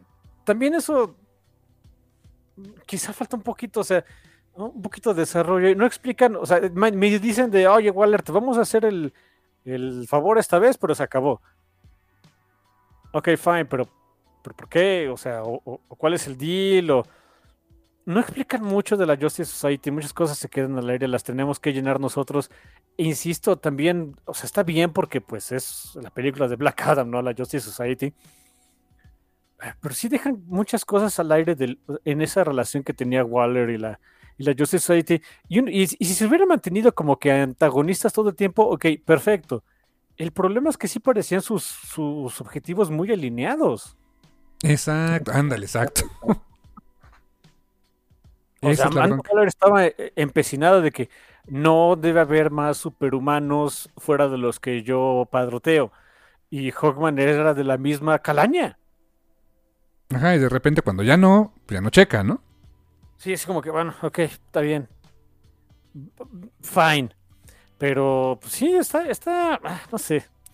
Um, con todo y todo me gusta ver a Viola Davis. O sea, es una gran Amanda Waller, ¿eh? Sí, sí, sí, la verdad se la, se la compra súper bien. Y mira, eh, me pongo a pensar que es una Amanda Waller que ya aprendió. Después del, fiasco que tuvo con su equipo de Suicide Squad, por Dios santo.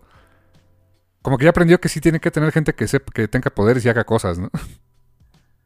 Mm. Es un excelente punto.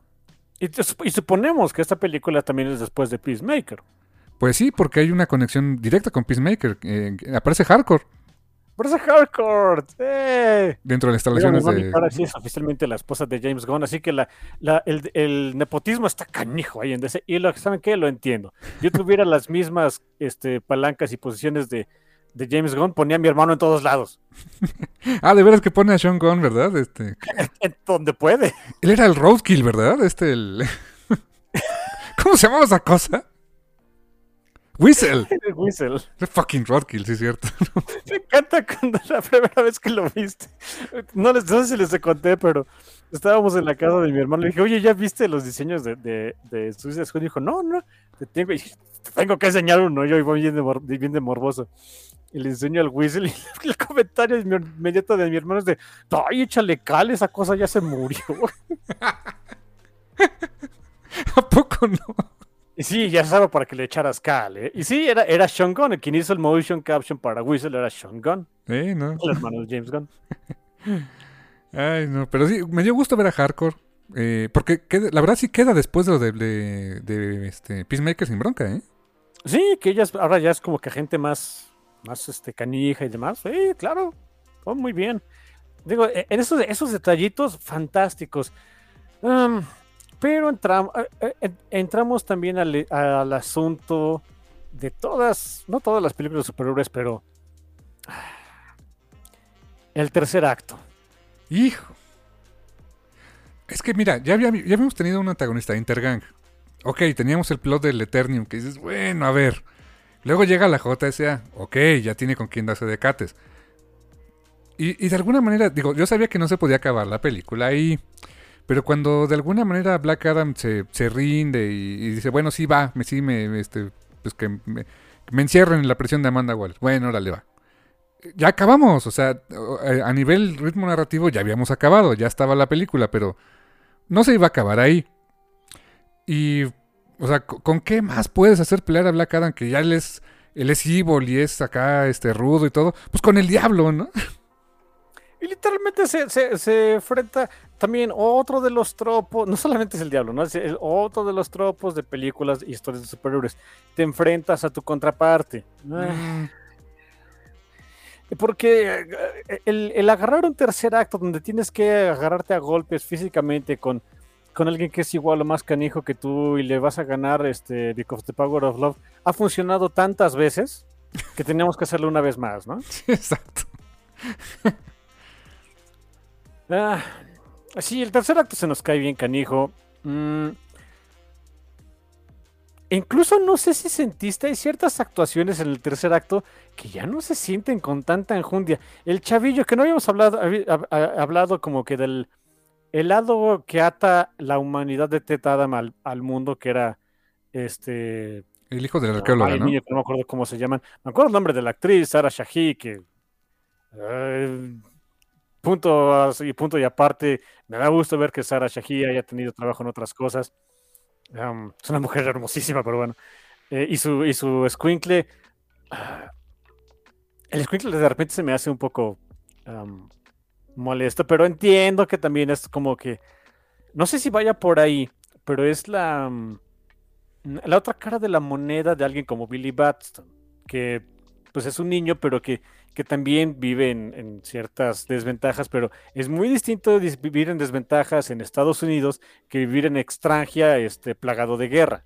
Es un buen punto. Y también Em, así tiene, que, eh, ¿Perdón? tiene cierto sentido también que el, ancla de Black Adam al, al mundo moderno humano sea el niño, pues porque perdió un hijo. Sí, sí, exacto. Es, es que también el, el- hubo, hubo ciertos momentos y dije, bueno, ¿por qué Ted Adam no simplemente agarra y se larga de este chamaco que honestamente ya está empezando a ser bastante molesto porque él perdió un hijo y, lo- y lo ve reflejado en el niño. Y entonces, y entonces, te juro que muchas escenas que a mí se me habían hecho molestas del condenado escuinclito al principio y dije, ay, perdón. Sí, lo sorry". resignifican muy cañón, ¿eh? Sí, está muy canijo. Sin embargo, y, eso no es una, no, no, no es este, em, no es contra el actor, no es contra este actor muy joven, ni mucho menos, no, no, no. Pero su actuación no la sentí con la misma enjundia en el tercer acto, ¿eh? No, para nada. Ah, y algo del tercer que ni me acordaba, me acabas de acordar. Hay que darle al pueblo de Kandak y a la gente de pie que hacer algo. ¡Muertos vivientes! Porque también nos quedó claro que un tercer acto donde agarramos las fuerzas de- del inframundo y las metemos al, al reino de la tierra funcionan tan bien como en Hellboy, pero bueno. Hijo, sí. Ah, también- ya se me hizo ese- es- esa parte también del tercer acto de que, bueno, vamos a unir a Kandak y vamos a hacer todos el símbolo acá y... ¿Y contra qué peleamos? Pues estos, ¿no? Oye, y también dura cinco minutos, ¿eh? Sí, también. Es la pelea este, por la supervivencia de todo un país más rápida de la historia. Que su país debe ser como el tamaño de Querétaro, ¿no? Porque estaba bien chiquito todo. Bueno, hay países muy chiquitos. dude. Bueno, sí, sí es... Aparte, te supone que es extranjera por ahí de Medio Oriente, Egipto, ¿Es etcétera. Middle extranjia? Sí, claro. Sí, pues sí. Que mira, uno dice, ah, es que los países de Medio Oriente están bien chiquitos. Ajá. Eh, eh, los Emiratos Árabes Unidos es enorme, Kazajstán es el octavo país más grande del planeta. O sea, chiquitos, Pakistán, santo Dios, es, eh, es este casi un subcontinente. O sea, en fin. Pero tenemos en la idea otra, otra sensación, ¿no? En fin. Sí, solo, solo Kandak sí se sentía como, como que tienen este el Zócalo y otros lados, ¿no? Sí, no es mala onda, ahí sí, sí se sentía muy chiquito el lugar. Sí, mira, también esa sí ya salió muy sobrado. Ah. Y eh, te voy a ser sincero, esas escenas siento que me estaban interrumpiendo la- la- lo demás. Sí, exactamente. Que, que, por ejemplo, el sacrificio de del Doctor Fate. Un poco más, un poco extra, ¿no? No sé. No me molestó, pero así como que no había necesidad, ¿no? Sí, porque también era el... el- ¿Qué, qué logró su sacrificio? Mm, nada. De- darle Ganar tiempo de que de- darle de tiempo de que. Adam reviviera, ¿no? Exactamente, era ganar un poquito de tiempo. Cosa que desde lejos pudo haber hecho Black Adam, te necesitamos, haz la Genki Dama o algo, ¿no? Pero no sé. Sí, digo, si era cosa de ganar tiempo, no tener al resto de la Justice Society en, que eran otros tres pelados, en supporting roles no hubiera ayudado también más, pero bueno, en fin, I get it. Por otro lado, eso de que dices de que se murió, mira, no hay cuerpo, ¿eh? Eh, no, está el casquito. Está el casco, ya sabemos cómo es Nabu con cuando se cuando se le gusta un huésped, ahí si el huésped quiera, quiera o no, se va a quedar Nabu ahí, ¿eh? Sí, es terco el condenado, ¿eh? Así que no sé, I don't know, I don't know. Pero bueno, esta parte, sí, mira esas partes de Kanda, no sé, ya, ya, a mí sí me, se me estuvieron sobrando, siento que me estorbaron, te digo, las actuaciones ya no eran tan... ok, no son las grandes actuaciones en general de, nadie, de, de Pierce Brosnan por ahí, pero bueno. Um, pero yo no se sentía con la misma enjundia, te digo. Las mismas ganas, no sé. No sé, no sé qué sensación me dio. Ah, es un tercer acto que una vez más pues, las películas se nos caen, ¿no? Sí, incluso cuando ya se sienta en su trono y que lo destruye y todo, así como que dices, mm, ah, pues está bien. Mira, también ese es un asunto del, del trono ese. Al final resultó que era importante, ¿eh? Ajá, cuando al principio como que no lo importante era la corona, pero bueno, no el Exacto. De, eh, es más, llega un momento en el que um, Nabu les está diciendo a... No, creo, que el resto de la Joseph Society, no me acuerdo de... El chiste es que no se siente ahí este Black Sabbath. Sí, en serio, ¿por qué? y no solo se sentó, no pasó nada. Sí pasó, es que cuando abrió el, portal al inframundo, pero no podía hacer eso desde cualquier lado. Claro, o sea, eh, o sea, tenía que estar sentado en el trono. No, o sea, es algo que, insisto, no nos explicaron, no, no hicieron más, no hicieron ningún comentario. Me imagino que es así el asunto, pero de, pues, no, no, no, no, no lo que, no lo que por lo que era peligroso era por la corona, por eso era que nadie debía tenerla y no sé qué. Nunca nos dijeron, es la corona, ah, pero eh, eh Twist, también existe el trono este. I Sí, exacto. Sí, confuso ahí esa parte del guion, honestamente. O sea, ¿en qué nos enfocamos, no? En que no debes no quitarle la corona a Sabak en, en este en el trono, qué, qué show, ¿no? Sí, y, yo sí, bueno, o sea, no sé, no sé, en otras circunstancias, pues ya, ya está ahí el Black Sabbath, ya tiene la corona, ya lo, ya lo trajeron el mundo de los vivos, pues ya que haga bullicio, que se dedique a, masacrar gente y, pues para eso está la Justice Society, para detenerlo, ¿no? Empecinarse en sentarse en su trono canijo. Ah, no sé, se me hizo muy bobo también esa parte. Y honestamente el diseño del Black Sabbath dices, bueno, ok, ya vi que eres evil, ¿no? Sí, mira, este, vi ese diseño, este, eh, paintbrush en una, eh, eh, en una banda de, en, la camioneta de una banda de metal amateur. Ándale, sí, exacto. Así como que pone un diablito acá que se vea bien evil. Va. Bien maligno. Ah, ok. Hasta con un pentagrama inverso y no sé qué dices. Ah, ok. Sí, es, mira, es como la idea de, alguien. Es la idea comercial de vamos a hacer una portada de, death metal, ¿no? Sí, es la idea de, un este. Em, de un cristiano evangelista de cómo es el diablo. Ándale, sí. Exactamente. Así que, en fin, sí, eso es muy burro, honestamente. Y si esas vamos, también me quedo de. O sea, ¿recuerdan ese, ese conceptito que. Ah, el chiste es que si te pones la corona y te mueres, te vas al inframundo y te regresan como acá el super diablo. Ah, ¿por qué te tenía que matar Black Adam? Hmm. Sí, cierto. te podía haber muerto en cualquier otro momento, ¿no? aviéntate de un edificio, date un tiro, ve tú a saber, no sé. Insisto, no es algo que explique, nos tenemos que imaginar que era importante que Black Adam lo matara, ¿no? Sí, tienes razón, creo que ese es el punto más flaco de toda la película. Black Sabbath, su coronita y el tercer acto, ¿no? Sí, honestamente, mira, no sé exactamente qué, hubieran puesto eh, en lugar de eso, pero quítame esos, esos elementos y, juega más con ese concepto de, Black Adam, eh, pues siendo un, eh, pues un elemento de caos dentro del, orden mundial y de cómo responde el mundo a través de él. A mí se me hubiera hecho una historia mucho más interesante. Por supuesto que también soy pues, ya un verdulagón que tiene otros gustos, etcétera. Entiendo que esto va más para adolescentes, pero también por otro lado me quedo pensando, pues que los adolescentes no son burros, Y no, no son simplones.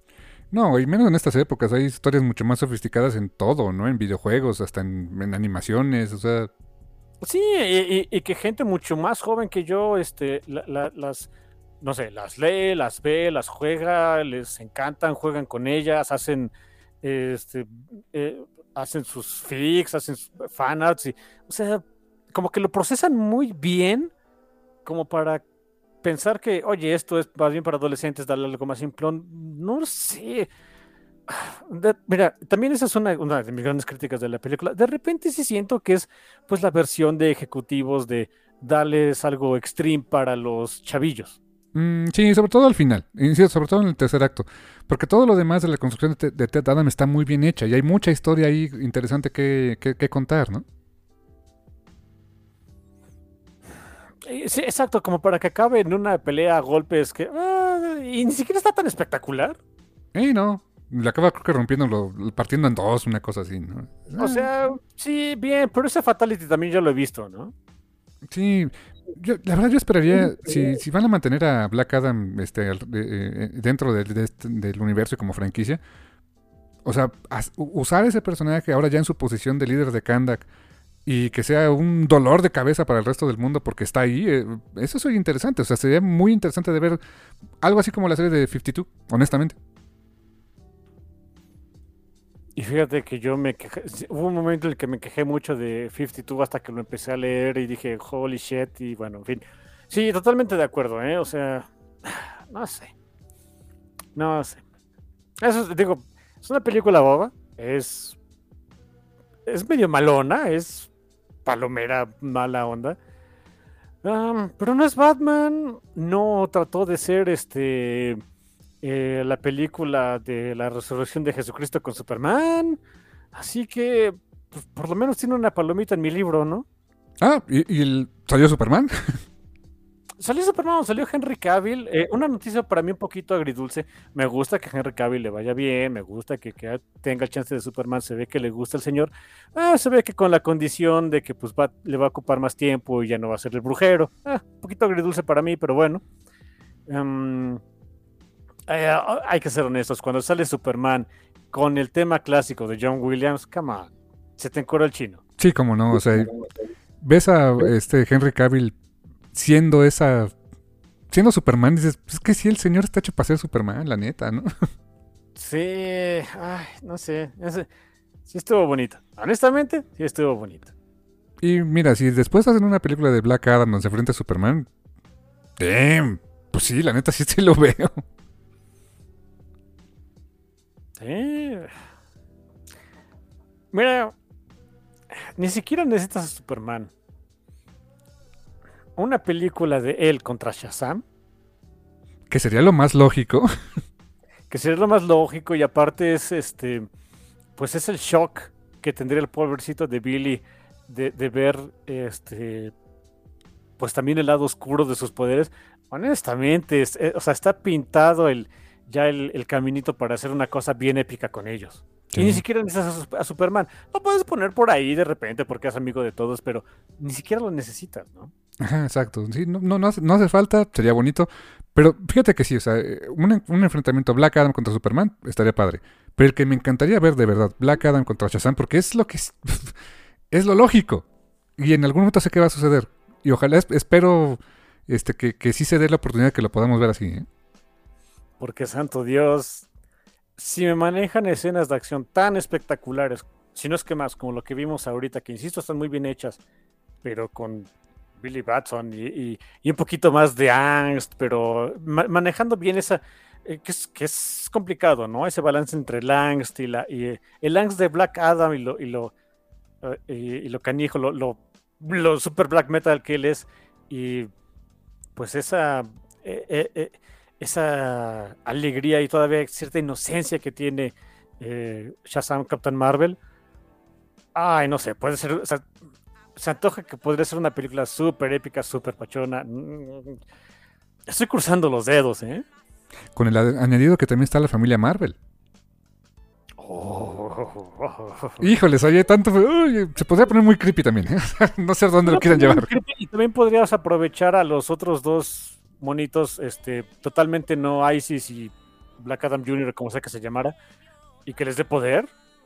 Oh, cierto, cierto. Uh, los de mira, si hicieron un Black Adam 2 con ISIS, pinta para unas cosas así súper trágico el asunto. Ah, Sara. Shahi ya está ahí, maldita sea. Oye, sí Ella que. Claro, ISIS. claro, podría hacerlo, claro. En fin, Huh. man, o sea, está, te, te digo, ya está todo, ya están las, se me hace que eso también, mira, no, no me encanta que las películas sean así, o sea, que a mí me gusta que las películas sean buenas por, por sí mismas, pero bueno, va, ni modo, no, siempre se puede. Em, siento que esta película era como para acomodar más piezas en el tablero para jugar después. Ok, ya tienes las piezas, ahora juega bien. Sí, ahora sí, este, James Gunn y, y tu colega hagan las cosas bien, ¿no? Sí, o sea, ya están, ya tienen con qué jugar, pues, pues jueguen, maldito sea. Sí, quere- queremos ver más de ese universo DC acá chido. Eso, y menos Batman. Y menos Batman, sí, ya, ya, ya chole con ese apestaguanos, ya, ya estuvo, ya. Ahí tienen a su Batman aparte, en su universo aparte, ahí tienen a su Joker en su universo aparte. Ya, ya, diviértanse con ellos, ya, ya me vale, o sea, déjenos en paz. De- al resto, de, al resto de, de- de los que nos gusta la diversión, déjenos en paz. Sí, quiero ver más de Shazam, de Black Adam, más de Superman, más de la Mujer Maravilla, más de Aquaman, más de la Justice Society también, o sea, que regresen a Boo, que otros personajes, claro. En cielo, el cielo, el cielo es el límite, ojalá que nos lleven ahí. Sí, sí, sí, aquí, digo, en, en un sentido un poquito más bastardo, quiero ver, quiero ver más Peacemaker. Sí, claro. Eh, Más de John, eh, Jo- John Cena interactuando otra vez por alguna razón con, con Black Adam, con, em, con The Rock. Ah, sería muy, eso sería muy divertido de ver. Digo, no sé cómo. James Gunn lo puede manejar, estoy seguro. No sé cómo le haría, pero él puede hacerlo. Come on. También es otro. Sería un gag estupendo. Que le hicieran un cameíto ahí de, de, de Rock, ahí como, como Black Adam en la serie de Peacemaker, ¿no? Sí, sí, sí. O sea, reencontrándose camaradas de las luchas, ¿no? Huh. Estaría muy bueno, muy bueno. En fin. Pues bueno, pues así llegamos al final de este review de Black Adam. Eh, como decimos, este, unas cuantas semanas tarde, pero pues hey, no se iba a juntar con Halloween. Y pues esperemos que lo hayan disfrutado y pues que les haya gustado también Black Adam, que le, este, déjenos también qué les, qué les pareció, sus opiniones, etcétera. Y pues no queda más que decirles que gracias Totales. y hasta la próxima.